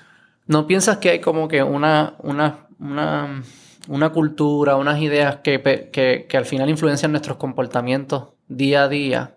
Que si eso no cambia, no va, por más que hagamos cosas poquito a poquito, no va a cambiar lo que significa vivir en Puerto Rico. O sea, ¿tú no crees que hay un elemento... Explícate un poquito más. O sea, yo creo que lo, lo estabas diciendo cuando estabas hablando de, de lo del go- de centralizar el poder y eso, como que... eh, eh, Tú dices teor- eh, teorías. Sí, de como que, sí, de cuál es el rol del gobierno, lo vemos ahora con COVID también. Sí. Eh, que si esas conversaciones, no tienen que ser a esos niveles filosóficos, pero que si la gente empiece a pensar un poco más en estas cosas, que eso es lo que puede catalizar un cambio a- hacia una sociedad que no funcione mejor. Yo, pi- yo pienso que, que tener esa discusión filosófica es bien importante, pero pienso que cuando ya tú estás masificando la discusión a nivel político, y si no político, público en general, Mm, si tú no lo concretizas en asuntos particulares, estás hablando mierda. Sí, pero podemos hablar de cosas particulares. O sea, Y por eso es que mi tendencia es, yo voy a tratar de hablar de estas cosas en un escenario particular. Sí, también lo puedes como puedes eh, hacer como la religión hizo, como crear, crear cuentos y un sistema de distribución como ese que, que puede. Eso es un partido, me imagino. Eso es lo que hace un partido, un movimiento político. Coge estas ideas y se inventa cosas alrededor de esas que ayudan a distribuir el mensaje un poco hay- masivo, ¿no? Al final no es tan distinto. de- Todo, todo movimiento tiene un elemento mitológico, ciertamente. Eso, eso no se puede negar, pero el problema con quedarte en esa área es que se puede poner tribal bien rápido. Sí, sí, sí. No, no quiero, quedarme, de- no quiero de- quedarme en esa área. Sí. No quiero quedarme en esa área. Eh, pero hay cosas específicas que tú puedes atar. Por ejemplo, si yo estoy, ¿verdad? Como que creo mucho en que a mí me gustaría que las personas tuviesen más poder de decidir sobre sus vidas. Y me dicen, ah, ¿qué carajo estás diciendo? Yo creo que los vouchers educativos eh, es, una, es una, una expresión de esa idea de, de libertad y de que las personas son las que deben decidir. eh, eh, este tipo de decisiones y tienen porque tienen tienen más experiencia, saben lo que es mejor para su hijo y que tomen esas decisiones. Pero nadie es absolutista. ¿En qué aspecto? Que todo el mundo va a estar de acuerdo con cierto grado de autonomía individual hasta que paran de estar de acuerdo con ese grado de autonomía individual. Nadie es absolutista, nadie es... Mucha gente va a pensar que el gobierno debe correr ciertas cosas hasta que de momento piensan que esa cosa en particular no. Así que como nadie es absolutista, nadie es Mm. perfectamente consistente, Mm, mm, la manera donde tú puedes, de nuevo, en, en aspecto de, de cuando estás teniendo una discusión política o de un asunto público, la manera que tú puedes progresar es discutiendo un tema en particular, mm. porque primero que no vas a convencer a todo el mundo, pero quizás puedes convencer a suficiente para tener la masa crítica para imponer tu voluntad, que al final del día es lo que tú haces en un proceso legislativo, en un proceso regulatorio, tú estás imponiendo tu voluntad. Poner tu voluntad, sí, sí. Que Quiz- eso es, la- eso es lo que es política. Entonces, eso es política. Eh, es reconocer que es, nadie es absolutista. Las cosas se tienen, pueden tener, lo que tú estás discutiendo puede venir atrás con una filosofía, pero hay que discutir lo que tenemos de frente y hay que ver cómo funciona para todas estas personas. Y ese back and forth es lo que produce. Y esto es lo mejor que nos hemos inventado. Eh, para mí sí. Porque la, la alternativa no creo que funciona mejor.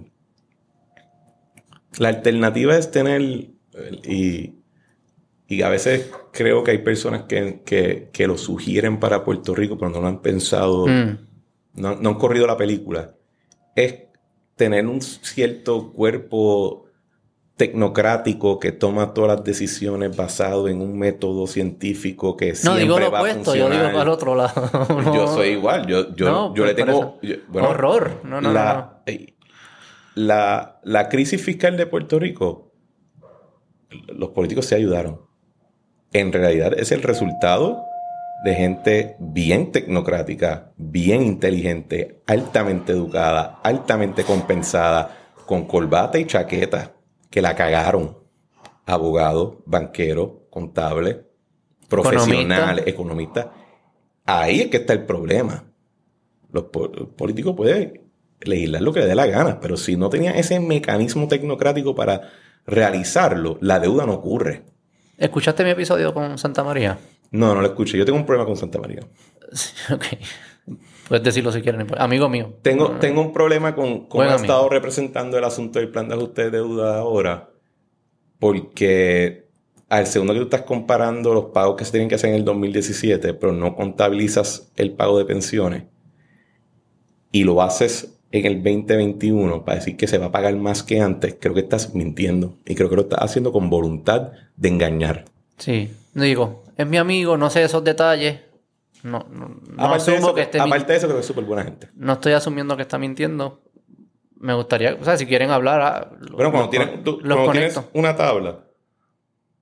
Sí, sí, digo, pero. le eliminas una línea a una. No, no, para hacerla ver. Está bien, pero yo no, sé el detalle y, él no está aquí. Yo no puedo, no, no, sé decir si él te está mintiendo o es mi amigo. No creo que, y yo difiero con él un montón de cosas. Lo que sí creo que tiene razón él es la comparativa, porque la ha hecho, la ha hecho en varias ocasiones, la comparativa de la reducción del gasto individual con el aumento en el gasto público. Porque lo que te está diciendo es que en ese momento hubo como un colapso en el sector privado de alguna índole y eso el es lo sector público vino y, distribuyó cash pensando que si, sigo distribuyendo suficiente, eventualmente para la tendencia. Y ahí creo que sí hay un... Eso es lo que hablamos más en el podcast. Este, y es como, al final la deuda resulta... Eh, resulta con el hecho que nosotros le compramos más al mundo de lo que le vendemos más al mundo. Importamos más de lo que exportamos. Y eso es matemática. Eh, si tú y yo somos las únicas dos personas en el mundo, mis ganancias son tus pérdidas. Siempre va a ser cero, en términos monetarios. Lo que tú gastes es mi ingreso, lo que yo gasto es tu ingreso, y por ende, si yo gano, tú perdiste, y si tú, y si tú ganaste, yo perdí. No lo veo de esa manera. No, no, en términos monetarios siempre sería así. O sea, somos tú y yo nada más. Hay tú tienes 10 pesos en tu cuenta y yo tengo 10 pesos en mi cuenta. Y yo te compro un Limber a 5 pesos. Tú tienes 15, yo tengo 5. Tú me compras para atrás, me compras un pan a 10 pesos. Sourdough. Eh, yo, yo gano... He escuchado el chiste de sourdough Ah, no, no sabía la de sourdough. No, que tienes la cuestión de los... ¿Ah? que este tema de los intercambios, que si los sour worms o lo que sea. Ah, no, pero sour no ah, distinto, sour, sour worms. Sí. Sour, sí, Dios mío. Volvieron los gusanitos estos. No, pero el punto, ahí yo, tú, tú me das 10, pues yo recupero mis 5 y me gano 5 y tú te quedas perdiendo perdiendo 5. Al final, tú y yo somos neto cero. Pero el valor no es fijo. Monetariamente sí. A menos que aumente el dinero. Ah, exacto. Claro, pero si somos tú y yo nada más, no aumenta el dinero. A menos que nosotros tengamos una fábrica, una máquina de imprimir dinero. Pero si tú eres el gobierno de Puerto Rico y yo soy la empresa privada. Ok. Tú no tienes imprenta y yo no tengo imprenta. No. O sea que ese. Pero tú tienes un mercado y yo no. ¿Cómo que yo tengo un mercado? Tú tienes un mercado interno, pero tienes, puedes eventualmente crecer tu mercado hacia, hacia afuera. Pero si no lo hago, ¿verdad? Si, si, estoy, si yo estoy comprándole más al mundo de lo que, en, de lo que le vendo, quiere decir que yo estoy corriendo en negativo. No siempre. Sí, siempre, Cristian. No siempre. Coño, Cristian, si yo estoy, soy yo y mi vecino, ¿ok? Yo le compro más a mi vecino de lo que le vendo a mi vecino. Yo estoy en negativo cash. Ok, pero lo, que digo es que estás presumiendo que no ocurre nada después de que le compras algo a tu vecino. No, no, claro, pero en periodos de... O sea, al final la deuda es contabilidad. Estás cogiendo un periodo de tiempo y tienes que tirar la línea y decir, ok, ¿qué pasó de aquí a aquí? Por eso es que tienen los dichos de deuda estructural, exacto. De aquí a aquí, esto fue lo que sucedió. O sea que si el la empresa privada, que somos todos nosotros y las compañías, que sé yo, estamos corriendo en negativo contra el mundo, la única forma que la empresa privada acejó puede ganar dinero, tener profits, es si el gobierno corre un déficit. Bueno, yo, yo entiendo que parte del, y esto es una teoría mía que no, no he podido, como yo no soy economista, no la puedo concretizar, pero en algún momento en Puerto Rico el, el mercado y la economía se basaba, se, se transformó a traer dinero de afuera. De inversión, tú dices. De inversión, de fondos de subsistencia, de, de asistencia Federales, pública federal, de diferentes fuentes, ley 154, etcétera. ¿Y qué pasa? El- el- mi impresión es que los actores locales Hmm. se comportan más como los actores que tuve en economías de extracción mineral que los que tuve, por ejemplo, en un ambiente comercial activo. ¿Qué cara significa eso, extracción mineral? Que eh, una economía de extracción no está enfocándose necesariamente en esas dinámicas que tú mencionas, porque simplemente está extrayendo recursos, Claro. recursos, recursos, recursos, y puede estar enriqueciéndose sin tener que pensar en qué va a hacer con esos recursos, porque ya tiene un mercado fijo con ellos. Te voy a dar un ejemplo. Las aseguradoras de Puerto Rico se comportan totalmente diferente a las aseguradoras de Estados Unidos ¿En, en qué aspecto? que tienen ya un mercado que son los Medicare Advantage, los Medicaid y los empleados públicos. Y ese dinero, ese, ese mercado no necesariamente depende, y va a lo que tú dices, depende que haya un déficit, ¿verdad? Pero en, un en una economía de, de- de extracción, pues no es necesariamente un déficit del gobierno, es quién tiene los derechos de extraer este mineral, quién tiene los derechos de extraer esta agua, Ya. Pero eso son licencias. Son y- licencias, pero nosotros... ¿Quién las otorga? Nosotros, El gobierno, sí, pero ¿no? no causa un déficit como el que tú describiste. No, no, ahorita. no, sí, sí, sí, de acuerdo. Pero, pero creo que ahí tocaste algo interesante. Porque uno se pregunta, ¿y por qué de aquí, por qué no podemos venderle más al mundo? ¿Por qué no podemos competir con empresas que es fuera de Puerto Rico? Mi teoría es que nuestra cultura empresarial está fijada en esta dinámica de extracción y no de exportar un material o un servicio. Y por eso, la- como que eliminar la ley 75 es más como es esa la filosofía que no no deben existir estas leyes o estas licencias que protegen a uno sobre otro, porque al final pienso que lo que hace es infla la rentabilidad de, de industrias que en verdad no fuesen tan rentables sin esa protección, atraes agentes productivos que se dedican a eso y no se dedican a los que nos tenemos que estar dedicando para poder competir con el mundo. Eso, ese es el argumento a favor de quitarlas. El argumento en contra es que cuando tú lo elimines, lo que va a ocurrir es que actores de afuera que están más capitalizados y tienen mucho más eh, eh, staying power van a derrumbar al, al actor local y no van a incluir ningún tipo de, de beneficio puramente al, al al mercado local. Van a simplemente extraer, Digo, excepto, el Ese consumidor, comercio. excepto el consumidor. bueno, el consumidor, cuare. Digo, eh, si viene más competencia, el consumidor es el que se va a beneficiar. Y si vienen empresas con más capital, capital que puede proveer mejores servicios, pues al final el consumidor es el que se beneficia. El- el- estás presumiendo que va a haber esa competencia versus que simplemente va a haber un actor externo que va a encuadrar Casi el como un, mono- mercado. como un monopolio Sí. tipo, porque soy, soy Goliath y tú eres soy Sí. demasiado grande. Como si viene Amazon, no- está bien, puedes competir conmigo, pero en verdad no puedes competir conmigo. Correcto. Y ahí Oye, y te lo- entra y te lo- ahí entra y te lo digo- y te lo no digo- lo digo, lo vamos a hablar. No, y te lo digo de esta manera. O sea, hay muchas cosas que uno las dice, pero uno debe, si las va a implementar, tienes que sentarte a pensarlo bien. Claro, no, no. Y, y- jugar todos los escenarios de Ah. qué pasa si ocurre esto. Te voy a dar un ejemplo. Yo, en un momento a mí me presentaron esta gran idea de que vamos a eliminar los subsidios de ron. Mm. Eh, ah, ¿por qué vamos a eliminar los subsidios de ron? No, vamos a ahorrar este dinero, lo vamos a utilizar para estos propósitos.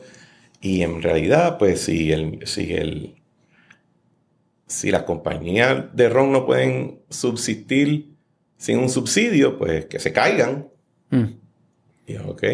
Y después te pones a leer y te das cuenta que alrededor del mundo todas las compañías de alcohol de alguna manera u otra están subsidiadas por el gobierno o son entidades del gobierno o de alguna y de momento lo que estás quizás haciendo no es poniendo abriendo el, el mercado a competencia, estás creándole un hándicap a tu actor que va a ser despedazado por todos estos otros jugadores que tienen todo el apoyo público posible. Pero sí. Y, sí. y entonces le añades a eso, a ese game theory, el elemento político de que tú quieres que tu candidato esté en el cuarto año en su momento de reelección anunciando el cierre de una ronera. No, no, no, no. Eso yo lo y entiendo. ahí No, yo entiendo. empieza a, a añadirle factores al análisis que van más allá de simplemente Pero es que debería ser de esta manera. Pero en el elemento económico, si otros países están subsidiando a sus productores de X producto, que lo que hacen es bajar el precio, es el subsidio lo que permite es que puedan vender más barato. Vamos a comprar el producto más barato y ya. ¿Por qué tenemos que subsidiarlo nosotros para tratar de ser más barato de alguien que ya vaya ellos? Mejor lo compro más barato. Tremendo Beto, cuando votemos a todo el mundo que trabaja en la industria local, tú se lo dices. Hay gente que prefiere no. Pero lo podemos hacer, o sea, se puede transicionar. Yo creo que la transición es tan sobrevaluada. No es tan fácil transicionar a una persona. se- Oye, Yo, llevo siendo, yo soy abogado corporativo. Ujú. Por los pasados, desde el 2009 yo soy abogado corporativo. Y yo trabajaba como paralegal antes de eso. ¿Puedo transicionar a otra industria? Posiblemente. ¿Va a ser fácil? No creo. Y esto es una O sea, tú industria... dices el emplea- eh, transicionar a esos empleados. Y, y estoy hablando yo como un white collar job que al final del día es papeles y, computa y e emails. Vamos cuando tienes eh, funciones diestras que tienen que ser entrenado para ese propósito, que le saca valor moral Ujú. a ser un actor en esa industria. Claro. ¿Verdad? Eso, no se, identidad, tu eso no se- identidad. eso no se reemplaza No así de fácil. así de fácil. No, Y yo estoy de acuerdo, pero yo no estoy diciendo lo contrario. ¿cuál, Pero estoy diciendo que cuál tú crees que ha sido cómo el- salimos de esto si no es con estas cosas. ¿Cuál ha sido el, el- en tu opinión, el efecto más grande de la salida de la 936 en Puerto Rico? ¿Económico o moral? Hmm. Yo soy más joven que tú. So que no lo lo- lo- cuando estaba sucediendo no era, no estaba en mi mente. So que estoy reflexionando de lo que he escuchado. Y se siente ahora mismo más moral, ¿sabes? Más de autoestima, más de por ese lado, de cómo nos sentimos de Sí, se, se robó mucha identidad, muchas familias que se separaron, eh, que se tuvieron que ir eh, con las empresas para donde terminaron. Y un elemento de eso, pero no sé, me la nunca lo Yo, yo pienso, lo fiscal fue masivo, pero el, el, el- lo fiscal también se puede comparar a otros eventos que ocurrieron en Puerto Rico que no han tenido ese impacto tan duradero en el pensamiento público, porque por mucho tiempo nosotros le hacíamos la medicina al mundo entero. Por mucho tiempo, si una fábrica se iba a montar para hacer algo complicado, venía aquí. Y nosotros teníamos ese orgullo y el gobierno entero estaba dirigido a facilitar esa actividad y ese proceso. Y de momento, un día para otro, se fue. Se fue y dejó algo atrás. Y, y se llevó los trabajos, se llevó el dinero, pero también se llevó ese, ese rol que nosotros ocupábamos, que de allá para acá, mm, aparte quizás del reggaetón, nadie, nadie ha vuelto a decir, mira, Puerto Rico es X en el mundo. No en el Caribe, no en los Estados Unidos, Sí, sí, en el es mundo. en el mundo entero es X. Y, de- y nos hemos quedado cogiendo, soltando el golpe desde ese momento, yo creo. Pero el reggaetón es un buen ejemplo del opuesto. No hay licencia, no hay reglas, hay reglas en- dentro de ello, no hay incentivo. Hay incentivo. Ahora, pero no, No, no, no lleva un tiempo. en los 90 no había incentivo. Cuando, eh, cuando salió gasolina no había incentivo. El dinero que financió el comienzo de la industria estaba. No era incentivo gubernamental, Ah, pero digo, está bien, ok, whatever, pero está bien, pero no. había un propósito detrás de Sure, meterlo en- pero no, pero no había unas reglas de quién puede, quién no puede, eh, de licencia. No, pero hay unas reglas dentro de las casas productoras y todo eso. Ellos tienen su propia. Ellos tienen su propia. Cada industria Pero no era el tiene su Estado. dinámica. No era el Estado. No era el Estado, correcto. Y, y, sur- y produjeron, como tú dices, algo que sí podemos decir que es parte de nuestra identidad hacia el mundo. Sí, definitivamente. Y la mantenemos. Y antes del reggaetón lo teníamos con otros artistas. Mm, la música también, exacto, la y salsa. con el deporte. Lo que pasa es que esas actividades no se pueden masificar su potencial económico No, no, yo estoy de a un acuerdo. nivel entero. O sea, cuando, cuando alguien te dice, No, ¿sabes? Cuando no, alguien no. dice, no, porque tú lo escuchas, no, porque mi plan de desarrollo económico es el deporte y las artes. Tú eres un imbécil. Sí, Eh, sí. Eso no, yo no, yo no lo digo como que para convertirlo en la industria. Estoy diciendo como para entender las dinámicas que estaban funcio- que funcionaron en esa industria. Cómo lo eh, eh, el talento que parece ser mejor a la cal- a calidad a nivel de calidad mundial se llegó a, a jugar en esa industria Y todavía lo juega. y todavía lo juega. Sí. Versus siento que yo conozco gente que son mentes ridículas de ciencia y de machine learning y de AI y todas estas cosas que trabajan en, lo- en un banco. Y yo digo, es que tú estás tomando la decisión racional, yo no estoy jugando al individuo y el banco está haciendo la oferta correcta. Pero la so- perdemos si esos talentos están en, esas- en esos lugares, haciendo actividades que no son tan productivas. Y me, pregun- y me pregunto, no es que yo no estoy diciendo que hay que forzarlos que trabajen en otro lado. ¿Cuáles son los mecanismos que están jugando en ese juego? Que ese talento no está llegando a, a donde está. Que, se, que es como si Daddy Yankee se hubiese dedicado a otra cosa, o Bad Bunny a otra cosa. Es como que perdimos, perdimos eso. Perdimos ese talento. Esa es la pregunta que yo me hago. ¿Cuáles son esos ¿Qué es lo que está No te, te lo estoy haciendo, eh, pero por ahí es que va mi, No, es que también- mi pensamiento. O sea, hay un gobernador que decía mucho, el cementerio está lleno de personas indispensables. Siempre tú puedes tener, ¿Quién decía eso? no voy a decir quién es, pero el Pero te lo digo a ti el personalmente. punto- eh, sí, el punto es... El te digo, punto- muérete ahí en el cementerio. y no era para el que yo trabajaba.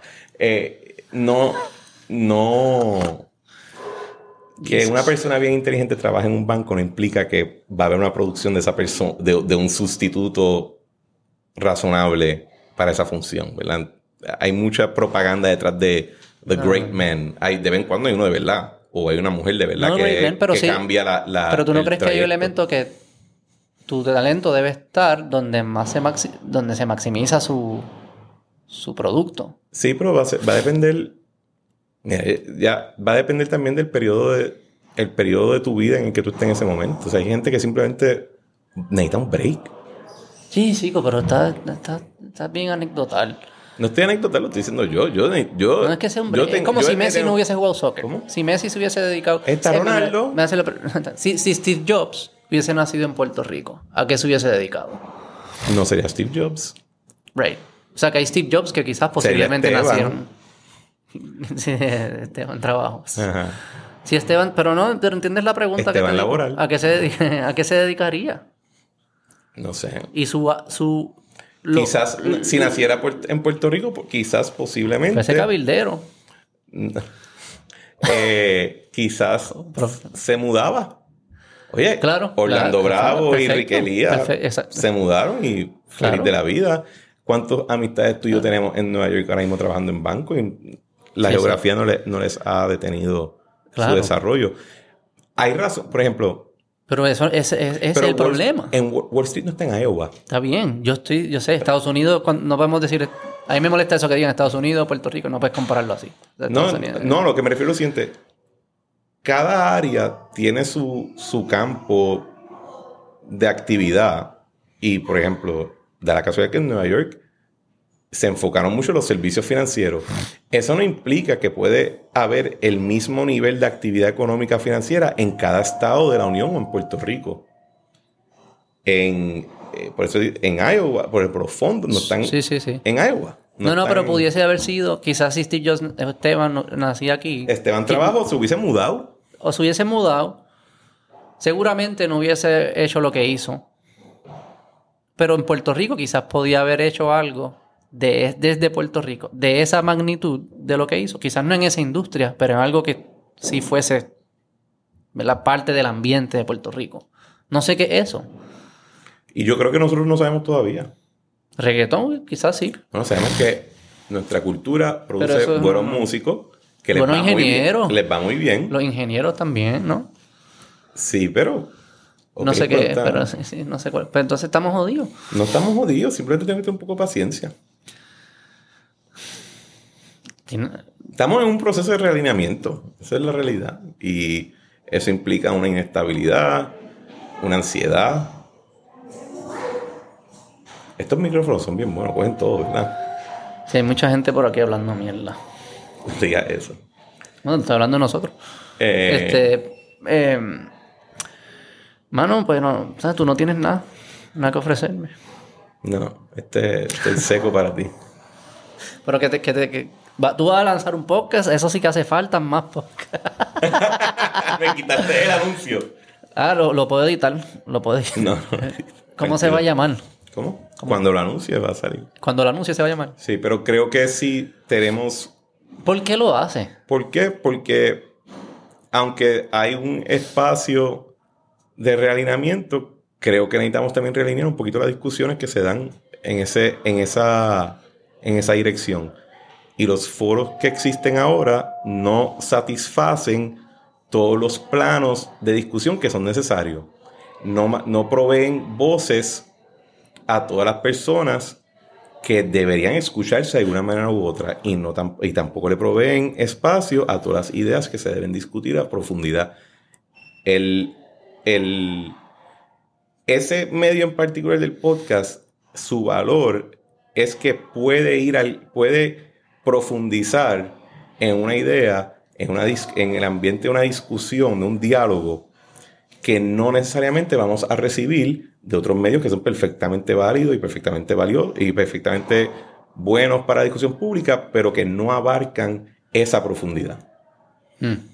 Y basado en la, y, y basado en las experiencias que he tenido, en las opiniones que he desarrollado, pues pienso que hay un valor en yo hacer mi producto y creo que puedo hacerlo de una manera entretenida también. Mm. Y tengo suficientes amigos raros que puedo invitar para de vez en cuando hacer un show en común.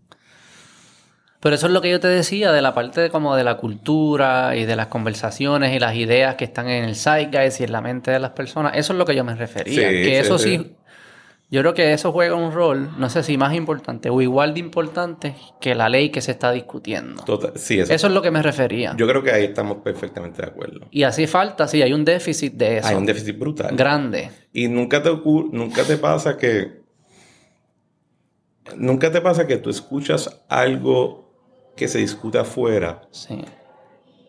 pero cuando lo ves en Puerto Rico es como que se siente demasiado importado. Como que No. nadie lo refinó, nadie, nadie lo adaptó. Dime un ejemplo, ¿no? Entonces, por ejemplo, esta discusión que se está dando ahora mismo sobre la gentrificación en Puerto Rico. ¿Por qué la gen- ¿Me puedes explicar? Porque yo, yo necesito entender cómo exactamente se está gentrificando Dorado Beach. O sea, eso a mí no me tiene ningún sentido. Bueno, eso era un hotel desde siempre. Claro, y Bahía Beach lo mismo. O sea, es que, que y Condado. O sea, cuando, cuando Condado, Dorado Beach, Río Grande han sido working class, ¿verdad? Nunca, para mí, yo nunca lo vi. Pero le hemos impuesto esta, este concepto de que está siendo gentrificado. Ah, porque eso salía en el chat también. ¿Qué en cosa? Puerto Rico sin puertorriqueño era. Eso no salía en el chat. No, eso era que estaban imitando a Trump. Pero no había algo en el chat que decía Sí, Puerto pero eso, Rico. pero no era, era tripeándose a Trump. Pero ese, ese, sí, ese el mensaje salió ayer un cartelón en lo de las protestas de la deuda. Puerto No. Rico sin puertorriqueño. Ay, Dios mío. Pues ese concepto, como que yo lo veo como que adaptado de una manera brusca a lo que está ocurriendo ahora en Puerto Rico. Mm. Como que no ha sido En refinado. No ha Pero sido. ¿cuál, cuál es el, el- Esta ciudad de la gentrificación. Pero cuando ciudadanos lo construyen, aparte de, los problemas que hubo con las expropiaciones que se dieron en ese proceso. Ese es el problema para mí. Pero es que no hay- no- ahora mismo no hay expropiaciones ocurriendo como No, ocurrió no, por en eso. Ciudadela. Digo, con- yo no sé qué pasó en Ciudadela. Conceptualmente, las expropiaciones para mí es el problema. De que no se le paga el fair market En- value a personas que están allí. Pero esa dinámica, por ejemplo, no es la que está ocurriendo ahora. Pero, porque la gentrificación yo no he entendido. Y tú escuchas a veces no muchos, muchos es de estos es. activistas que, que- Y yo hablaba mucho con ellos. Y, y era... Yo sentía que me estaban hablando de otro sitio. ¿Me entiendes? Y no era por mala fe, querían ayudar, pero me estaban hablando de otro sitio. Y decía... Era como el Caribbean Business antes, cuando lo, lo corría Manicasiano, que tú decías, "O- ojalá algún día pueda llegar a esa isla. porque es todo bien. de otro Sí, yo. era como que... 15 under 15, ya mismo de 5 under 5. Y ocurre que, y yo creo que eso ocurre cuando importas una idea, pero no la refinas a tu experiencia local y simplemente estás como que petándola. Y tú sientes que las conversaciones que se están dando, muchas son, son eso. Estamos trayendo ideas, conceptos que están pasando allá, los traemos aquí, los tiramos así. O estamos aplicando un marco que aplicaba antes, pero ya hoy en día no tiene ninguna relevancia y nadie se sienta, simplemente talk it out con ¿Qué un micrófono enfrente. ¿Qué temas tú crees que son? ¿Qué temas tú quieres traer y decir, esto hay que hablarlo mejor o esto no se está hablando?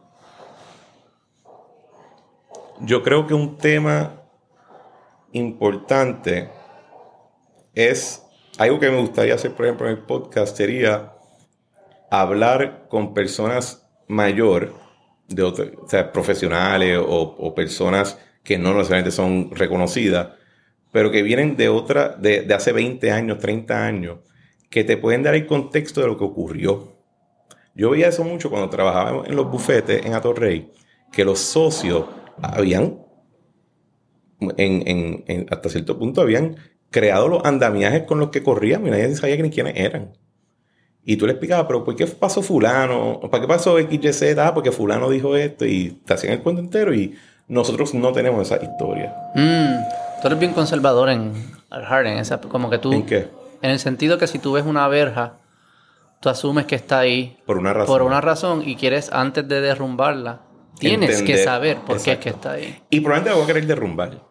Pero tienes que no, no te debes hacerlo sin, sin saber y por qué es que está ahí. Exacto. Y quiero saber quiero saber la, la, magnitud total de lo que estoy tumbando, si lo voy a tumbar. Eso yo estaba pensando también, como la juventud hoy en día. Yo, la juventud. Yo odio la juventud. y tú eres tan viejo. No, pero siento que hay, algo bien distinto. Y el, los más jóvenes hoy en día, especialmente que estamos consumiendo tanto digital, tendemos a estar expuestos a menos adultos que, que cuando tú y yo eh, no, eh, nos criamos. Sí, en los medios, por ejemplo, eh, yo no me acuerdo que eran niños como que haciendo contenido para mí. Ni teenagers. Yo no tenía un TikTok ahí que los que me están haciendo contenido es teenagers. los youtubers son... de tu misma edad. Sí, es verdad. No era como antes, que era pues el, tipo de la, de la, radio o el de televisión, que era un viejo o lo que sea. Y hasta los que hacían los cartoons eran adultos. Y los mismos cartoons tenían elementos bien de adulto, del diablito y el ángel y son conceptos bien... Y muchas veces cuando veía los, muñequitos más tarde decía, diablo, yo no me di cuenta de... ah, sí, sí, claro, están metidos ahí. Y creo que la juventud, que es curioso que menciones que tú quieres un poco tocar bases con esas generaciones que vinieron antes. Bueno, te estoy dando un ejemplo porque no quiero chotear la totalidad del podcast. Simplemente pienso que eso es una parte que quiero explorar. ¿Chotear? No. ¿Me va a invitar a mí? Es mi producto, no el tuyo. ¿Me va a invitar a mí? Quizá. Mm. ¿Qué yo traigo a la mesa? No sé. Discusiones awkward. sour worms. that's, my, that's my product. Discusiones awkward. sí, sí, sí, sí. No, pero es interesante. Yo lo llevo... Pero los, eh, los medios aquí son bien flojos. ¿Por qué tú no lo dijiste? ¿Cómo? Tú lo dijiste como que no, que ellos están dando un producto que tiene una utilidad pero yo siento que son conversaciones bien vacías, bien incompletas, bien superficiales. No. Algunos medios sí.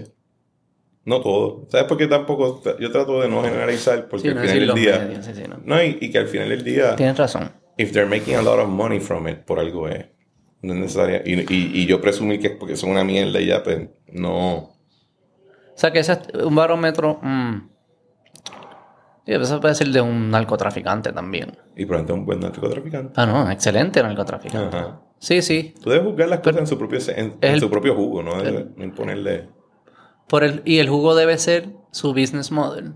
Claro. Mm. Sí, ese, yo creo que esa es la, la dificultad del, que, que tienen los medios. Que es. No, no, se present, no presentan su producto como lo que su business model representa. Y esa dificultad la tenemos con todas las instituciones aquí. ¿Tú crees? Sí. Pero un, alguien que manufactura carro no tiene ese mismo. Yo manufacturo carro, mi producto es el carro, y mientras mejor carro, a mejor precio, mejor. Los medios, yo produzco información, yo vendo ideas y verdades, pero lo más importante no es que yo te diga la verdad, es que tú estés pegado a mi a, lo que yo produzco para poder sacarle anuncio. Y yo lo entiendo porque lo hacen, pero hay como un, hay, eso, hay un conflicto ahí. Hay un conflicto y, y no realmente te venden verdades, te venden un cuento. Que lo venden, pero lo pintan como en verdad. El caso, en el caso, Ellos lo pintan como verdad. En el caso más favorable, tiene un facsímil razonable con la verdad, con los eventos según transcurrieron. Pero ellos lo que te están vendiendo es una narrativa. ¿Una religión? ¿Como, ¿Como una religión? No, no, una religión. Pero una narrativa.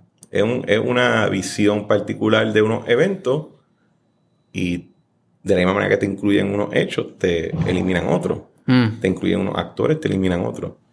Y por eso es que, por ejemplo, yo puedo leer el nuevo día en cuatro minutos y el vocero lo puedo leer en seis.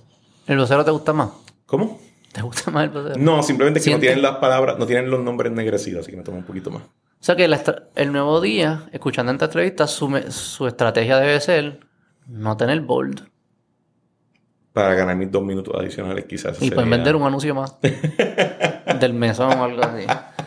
Pero ve que el business model es curioso. O sea, tú puedes jugar, que eso es lo que juegan y en digital pueden hacer lo mismo. Que si el verde te gusta más, o si estos que le gustan el verde, o estos que le gustan esto. Claro, claro. O que si estos les gustan. Es que eso es lo que hacen los algoritmos al final. Este le gusta las noticias de anti-racism y este le gustan las noticias de white supremacy. Entonces, como que, ah, pues, whatever, no importa, no me importa lo que ustedes crean, yo le puedo tirar lo que ustedes quieran. Casi como estoy vendiendo droga. Estoy vendiendo algo que te juquee. Everybody's a dealer. Yo no. Esa es la filosofía de ¿Tú Beto. Everybody's a dealer. Este mundo digital se siente así. Yo te estoy dando Sí. lo que te juquea a ti. A no importa si es Y, bueno y para hay ti. algo, y hay algo del fake it till you make it que a veces ya está ya eh, pasa. Lo, ¿Cómo es? Lo, lo poco gusta, lo mucho enfada y lo demasiado encabrona. Co- Como que. Que el fake nada, el, el- el concepto empresarial detrás de mucho de, del mercado local, hay mucho fake it till you make it. Estás, tienes que presentar esta imagen. Tienes que presentar esta imagen de éxito y probablemente estás pelado o lo que sea. ah, Esa parte creo que. como, los, como los carros de Pierluisi. ¿Cuáles carros de Pierluisi? Lo de. Lo de la O sea, Instagram. ¿Tú has visto él quiere los memes? Los memes están cabrones. Los memes están cabrones. Él quiere como que eh, Instagram. Instagram it. Esa es la solución, Instagram. Pero si tú miras, por ejemplo, en Estados Unidos a nivel federal, bajo Obama se hizo un programa de cash for, for clunkers. ¿Verdad? Sí. Porque tienen un riesgo. Cada Pero cierto- no de turismo. ¿Cómo? No, de- no por turismo. Yo no vi- Él dijo turismo, que Sí, será el- que será como una estrategia. Que, eso, que el secretario de turismo será su, su, su estrategia número uno. No, mentira, no digo eso. Sí, ya yo estaba, míos estaban pero- Mira, como que yo estoy pensando que lo que debemos hacer. No creo que Cash sea for así. clunkers. Cash for Clunkers eh, eh, Porque creo hay que un era tema de- era el issue ambiental. Y para promocionar la compra de vehículos, acuérdate que acaban de salvar la industria automotriz en, en, en Michigan. Así que de momento pues, vamos a sacar carros del mercado para que gente a comprar. No, ¿Tú sientes que tú lo haces, como que tú le nublas los cerebros a, a- Hay gente que te ha dicho eso. que yo les nublo los cerebros. Sí. ¿Cómo? Yo llego, yo sal- salgo más confundido aquí. Creo que es bueno, porque creo que es lo que yo busco en estas conversaciones. Yo tiro mis ideas y me las hacen mierda. Y yo, ok, pues let me, van a pensarlas de nuevo. Y me parece bien. Eh, ¿Tú piensas que yo te nublo tu sí. mente? Pero para bien. Pero te lo han dicho antes. Como dice, cabrón, que yo hablo contigo salgo más confundido. No, lo que me han dicho a veces es que le rompo las premisas a las, a las personas. Como que pensaban que algo era azul y salen pensando que es rojo. Eso me ha pasado. Eso es similar. Sí.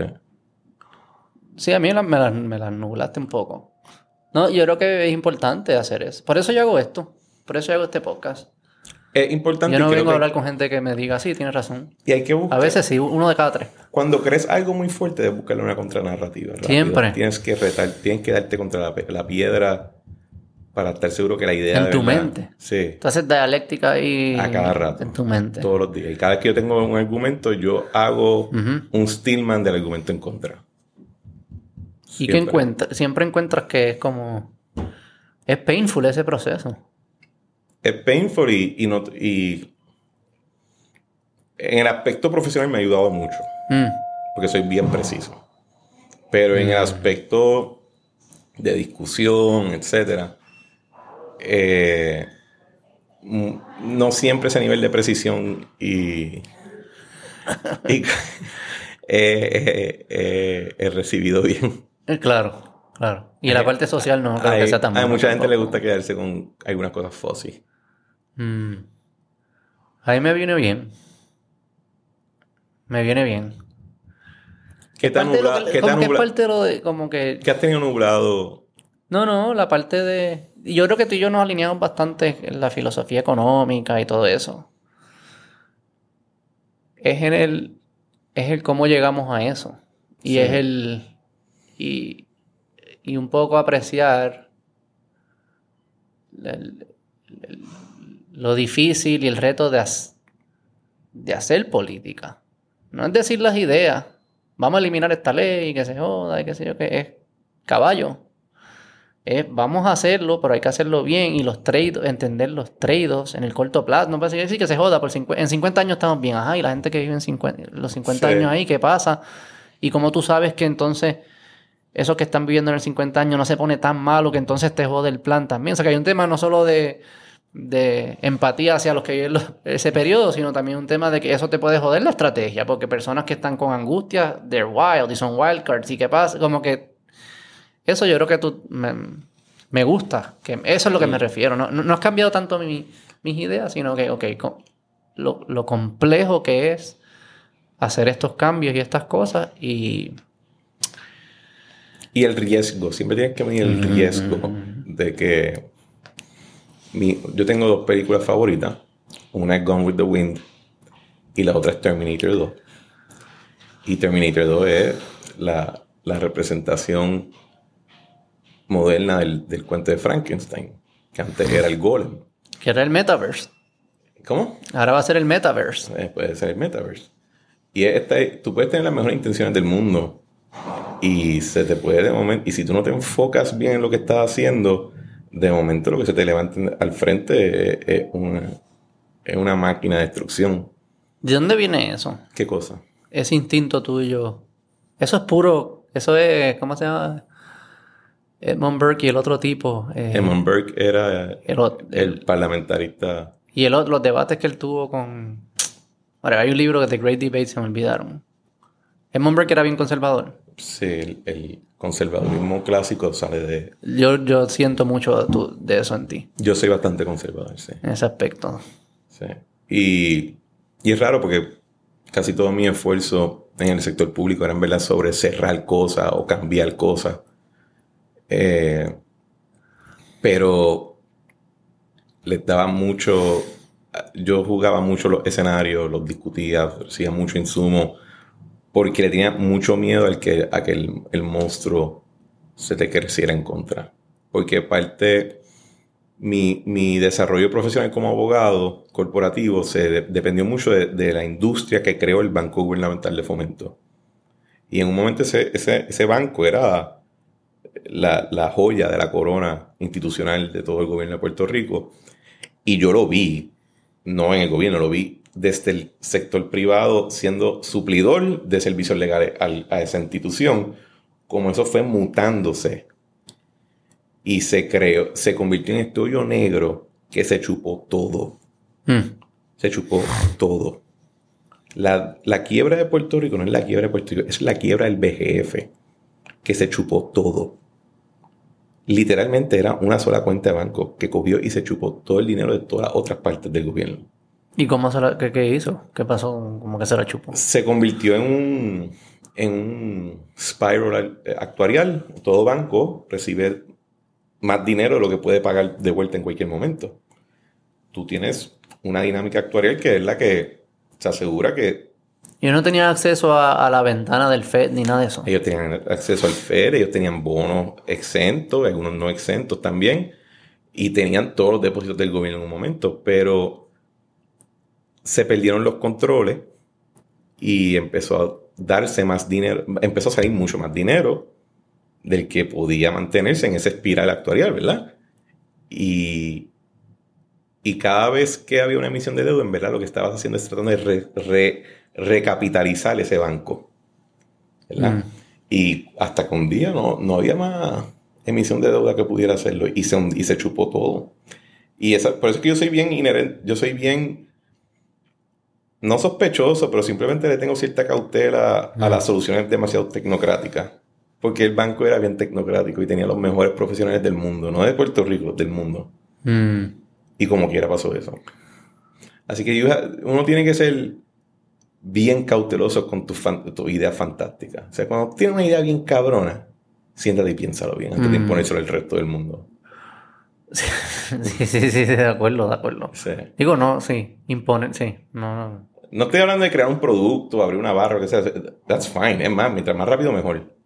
Pero cuando ya tú estás pensando en la cosa en común.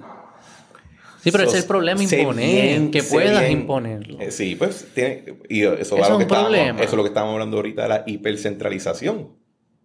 Que cuando está todo centralizado, adivina que, ¿sabes qué también pasa? Que las soluciones no están diversificadas. Mm. No ah, eso es como el Wikipedia. No hay experimentos de soluciones para diferentes problemas. Yo te aseguro a ti que si tú coges el departamento de educación y tú lo implosionas y tú lo distribuyes para abajo los 78 municipios, se crea un, dinamismo bien distinto. El cuento va a estar brutal. Te lo aseguro. Yo estoy 100, yo estoy, no 100, estoy 95% seguro que eso, ocurriría así. La gente mudando así de, de uno para otro, subiendo los precios de propiedad porque él tiene las mejores escuelas. Ese mercado se crearía. Estoy, y esto yo lo he visto, lo, llevo estudiando un tiempo y estoy bien convencido en eso. Porque hay una desconfianza. Porque tú dices eso y van a decir, no, los alcaldes son peores, miran los números. Todo el mundo odia, todo el mundo ama a su alcalde y odia al del lado. Y hay gente que odia a todos los alcaldes. Excepto el de ellos. Eso siempre es bueno. yo no amo ningún alcalde, no sé. Pero, usted tiene un tipo, no, pero, problemático. Sí, sí, sí. Pero lo que te digo es como... Hay como una desconfianza en que las personas, poder, el, el individuo, ya sea o el alcalde o hasta los mismos padres, pueden tomar mejores decisiones que estos que están en el carajo sentado no entiendo por qué hay una desconfianza de que, de que se asume que, ah, no, es que esta gente lo que... Pero tú asumes lo que... Pero tú nunca asumes eso de ti. ¿Verdad? Tú no asumes que tú vas a tomar malas decisiones con tus hijos. Igual los que están en escuelas privadas. ¿Verdad? Dicen, no, no, no, es que esa gente no va a poder escoger la escuela. Pero caballo, tú escoges la escuela de tu hijo. Sí. Porque tú puedes y ellos no. Entiendo, entiendo lo que tú dices. ¿Por qué asumen eso? Sí. Creo que es... Mi tesis sería que en eventos que son políticos, en un mundo, en un ambiente social donde los políticos son focho y caca, y que está cerca. Y lo conoce, sabes de qué pata cojea, de cuál no. eso no es mejor, eso es peor. Versus esa ah, imagen concreta, manifiesta, esa persona que tú sabes quién es, nombre, apellido, seguro social, etcétera, o sabes el de al lado, o has visto el cuento de fulano, versus la idea abstracta del administrador perfecto. Pues hay que, salimos de esto, ya tengo la solución.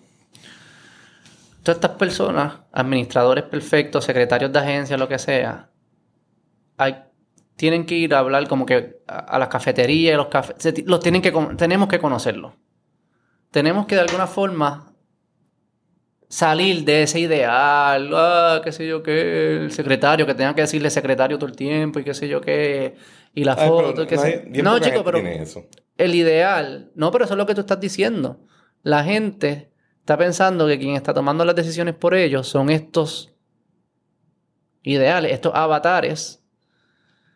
Y no, y diablo, ese avatar de seguro es mejor que el cabrón vecino mío que yo conozco, que tipo tal garete, no va a tomar buenas decisiones para su hijo, mejor el avatar este. Pero el avatar este es un vecino de otra persona igual. Creo que la, versión idealizada que nunca llega, el Salvador que nunca llega, es mejor.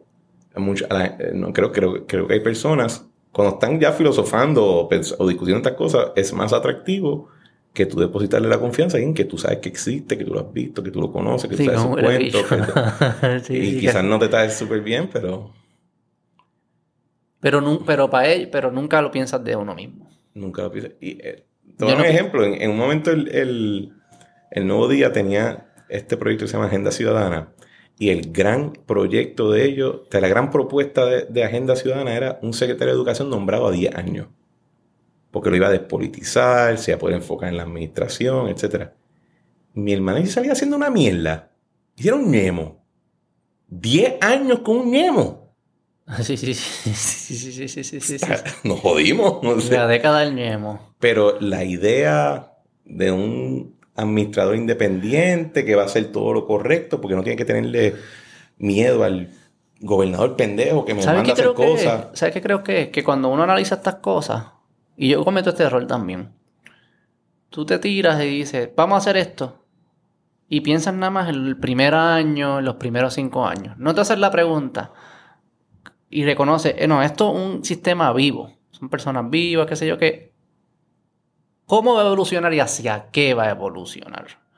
Porque al principio todo Probablemente el primer día en la Unión Soviética era buena. No, No, ok. Pero hubo al principio, no. otro ejemplo, whatever. Pero hay, hay, hay cosas que las- al principio puede que funcionen. Bueno, lo de prepa. Prepa que tú dijiste. Funcionaba. hi- Hizo su trabajo al principio, pero no pensamos a qué va dan dentro de ese sistema a qué va a evolucionar. ¿Cuáles son los incentivos los mecanismos in play que corre el experimento por 50 años? ¿Con qué es que terminamos? Sí. Y eso, ese análisis no se hace. O a veces también hacemos, creamos un puesto o una oficina o lo que sea pensando en que la va a correr Beto. Porque yo conozco a Beto, yo confío en Beto. Beto es la persona ideal para esta oficina y le creamos toda la oficina alrededor de Beto como si fuera la, la armadura de Robocop. Y de momento a Beto le da un carro. Hmm. Y ese, Yo si tengo el Robocop, no importa. bueno, pero vamos a decir que, que Me da otro Robocop. Pero se te quedó, se te quedó como que el dio andamiaje- se te dio el andamiaje, se te quedó el andamiaje vacío y no tenía ese, ese actor motivador que fue el que dio origen a la idea al principio. Y eso, otra cosa que tienen que tener preocupación, porque, porque no diseña algo pensando que el que va a estar ahí va a ser el, el que va a estar mañana. O, el que- Mm. o, el- o diseña algo pensando que ese va a ser siempre el que está. Claro. Ni coja a Beto. Ni idealices a Beto y dale todo el poder, porque Beto le puede dar un carro y llega, un tro- y llega otra persona. Y también no asumes que Beto, que como tú lo conoces, se comporta de esta forma. Que cuando lo vas a poner en esta situación, Totalmente. que tiene otras presiones y otros incentivos y otras tentaciones, se va a comportar igual. Puede que Sí. va a cambiar. Sí. Wow. Los podcasts yo creo que pueden salvar. sí. Yo creo que sí. Podcast Save the World. Podcast Save the World. Yo creo mucho en la gente, mano. Sí, yo también, por eso es que... Mucho en la gente y... Lo que a mí me gusta de los podcasts es que son auténticos. Que no tratan de pintar... Algunos, los que a mí me gustan. Porque los podcasts también sé que es algo gigante. Los que a mí me gustan es cuando es auténtico y se presentan eh, las personas con sus vulnerabilidades y los cricales que han hecho y las cosas buenas. Eh, porque me da como... Me da... Primero, pues me identifico más con ellos, pero también me da como que algo de optimismo de que, hermano, así en- dentro de ese crical que se llama ser humano, hay algo que sale que es bueno, pero es de la, y es la, en las personas. Yo confío mucho en las personas, en que las personas en su vida diaria son cool. Y dentro de buenos ambientes, eso se manifiesta. Yo creo que muchas personas juran que el mundo, aparte de su núcleo familiar, El resto son unos huele bicho. no, el resto son los sociópatas. Yo creo que la gente tiene esa imagen. Y, y- y en general, eso no es cierto. O sea, la- en- para que una sociedad se derrumbe, tú necesitas que más de un por ciento decida actuar a lo loco y ahí ya se barato. O sea, no- el, el margen de error es bien pequeño. Así que si Mm. algo funciona relativamente bien, eh, es porque la mayoría de la gente está poniendo su mejor esfuerzo. O, o están activamente no buscando jorobar a todo el mundo. Sí, que la gente no lo hace por joder. Sí. Estaba hablando con uno, con un- uno de conservador, de conservación de océano. Oye, te lo, te lo dije ahorita, por ejemplo, con lo de Daniel. O sea, pienso que en ese caso particular, pienso que tengo un problema porque pienso que está mintiendo, pero yo no pienso que Daniel es un, un loco, alguien que está tratando de dañar el Digo, y mundo. él debe pensar de ti igual. Ah, no creo que piense mucho bueno, pero, pero lo ¿No que... quieren hablar? ¿Cómo? ¿Quieren hablar? ¿Ustedes Sí, nos damos una bien. Ok. Pero, pero de- tiene que haber algún espacio donde uno puede decir, mira, yo creo que este día con esta cosa, creo que la cagaste, papá. Pero eso no significa que, que estás exiliado de la vida por el, por el resto de la, de la- de la eternidad. O sea, tiene que haber algún elemento de eh, grace. There has to be a saving grace. Y no puedes asumir buena fe hasta Sí, que prueben hasta otherwise. cierto punto. Hasta que prueben otherwise. Sí. Bueno, Cristian. eh, no, yo salí más odio. de- de-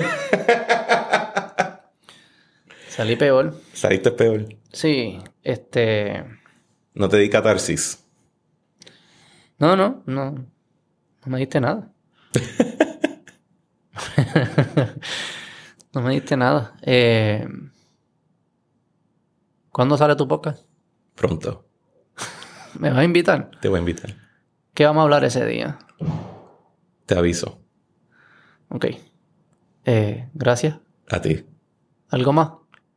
Nos vemos pronto. ¿La pasaste bien? La pasé bien. Y eh, si el audio está un poquito ruidoso es porque Beto huele tuvo la- que trabajan en tu oficina. Bye.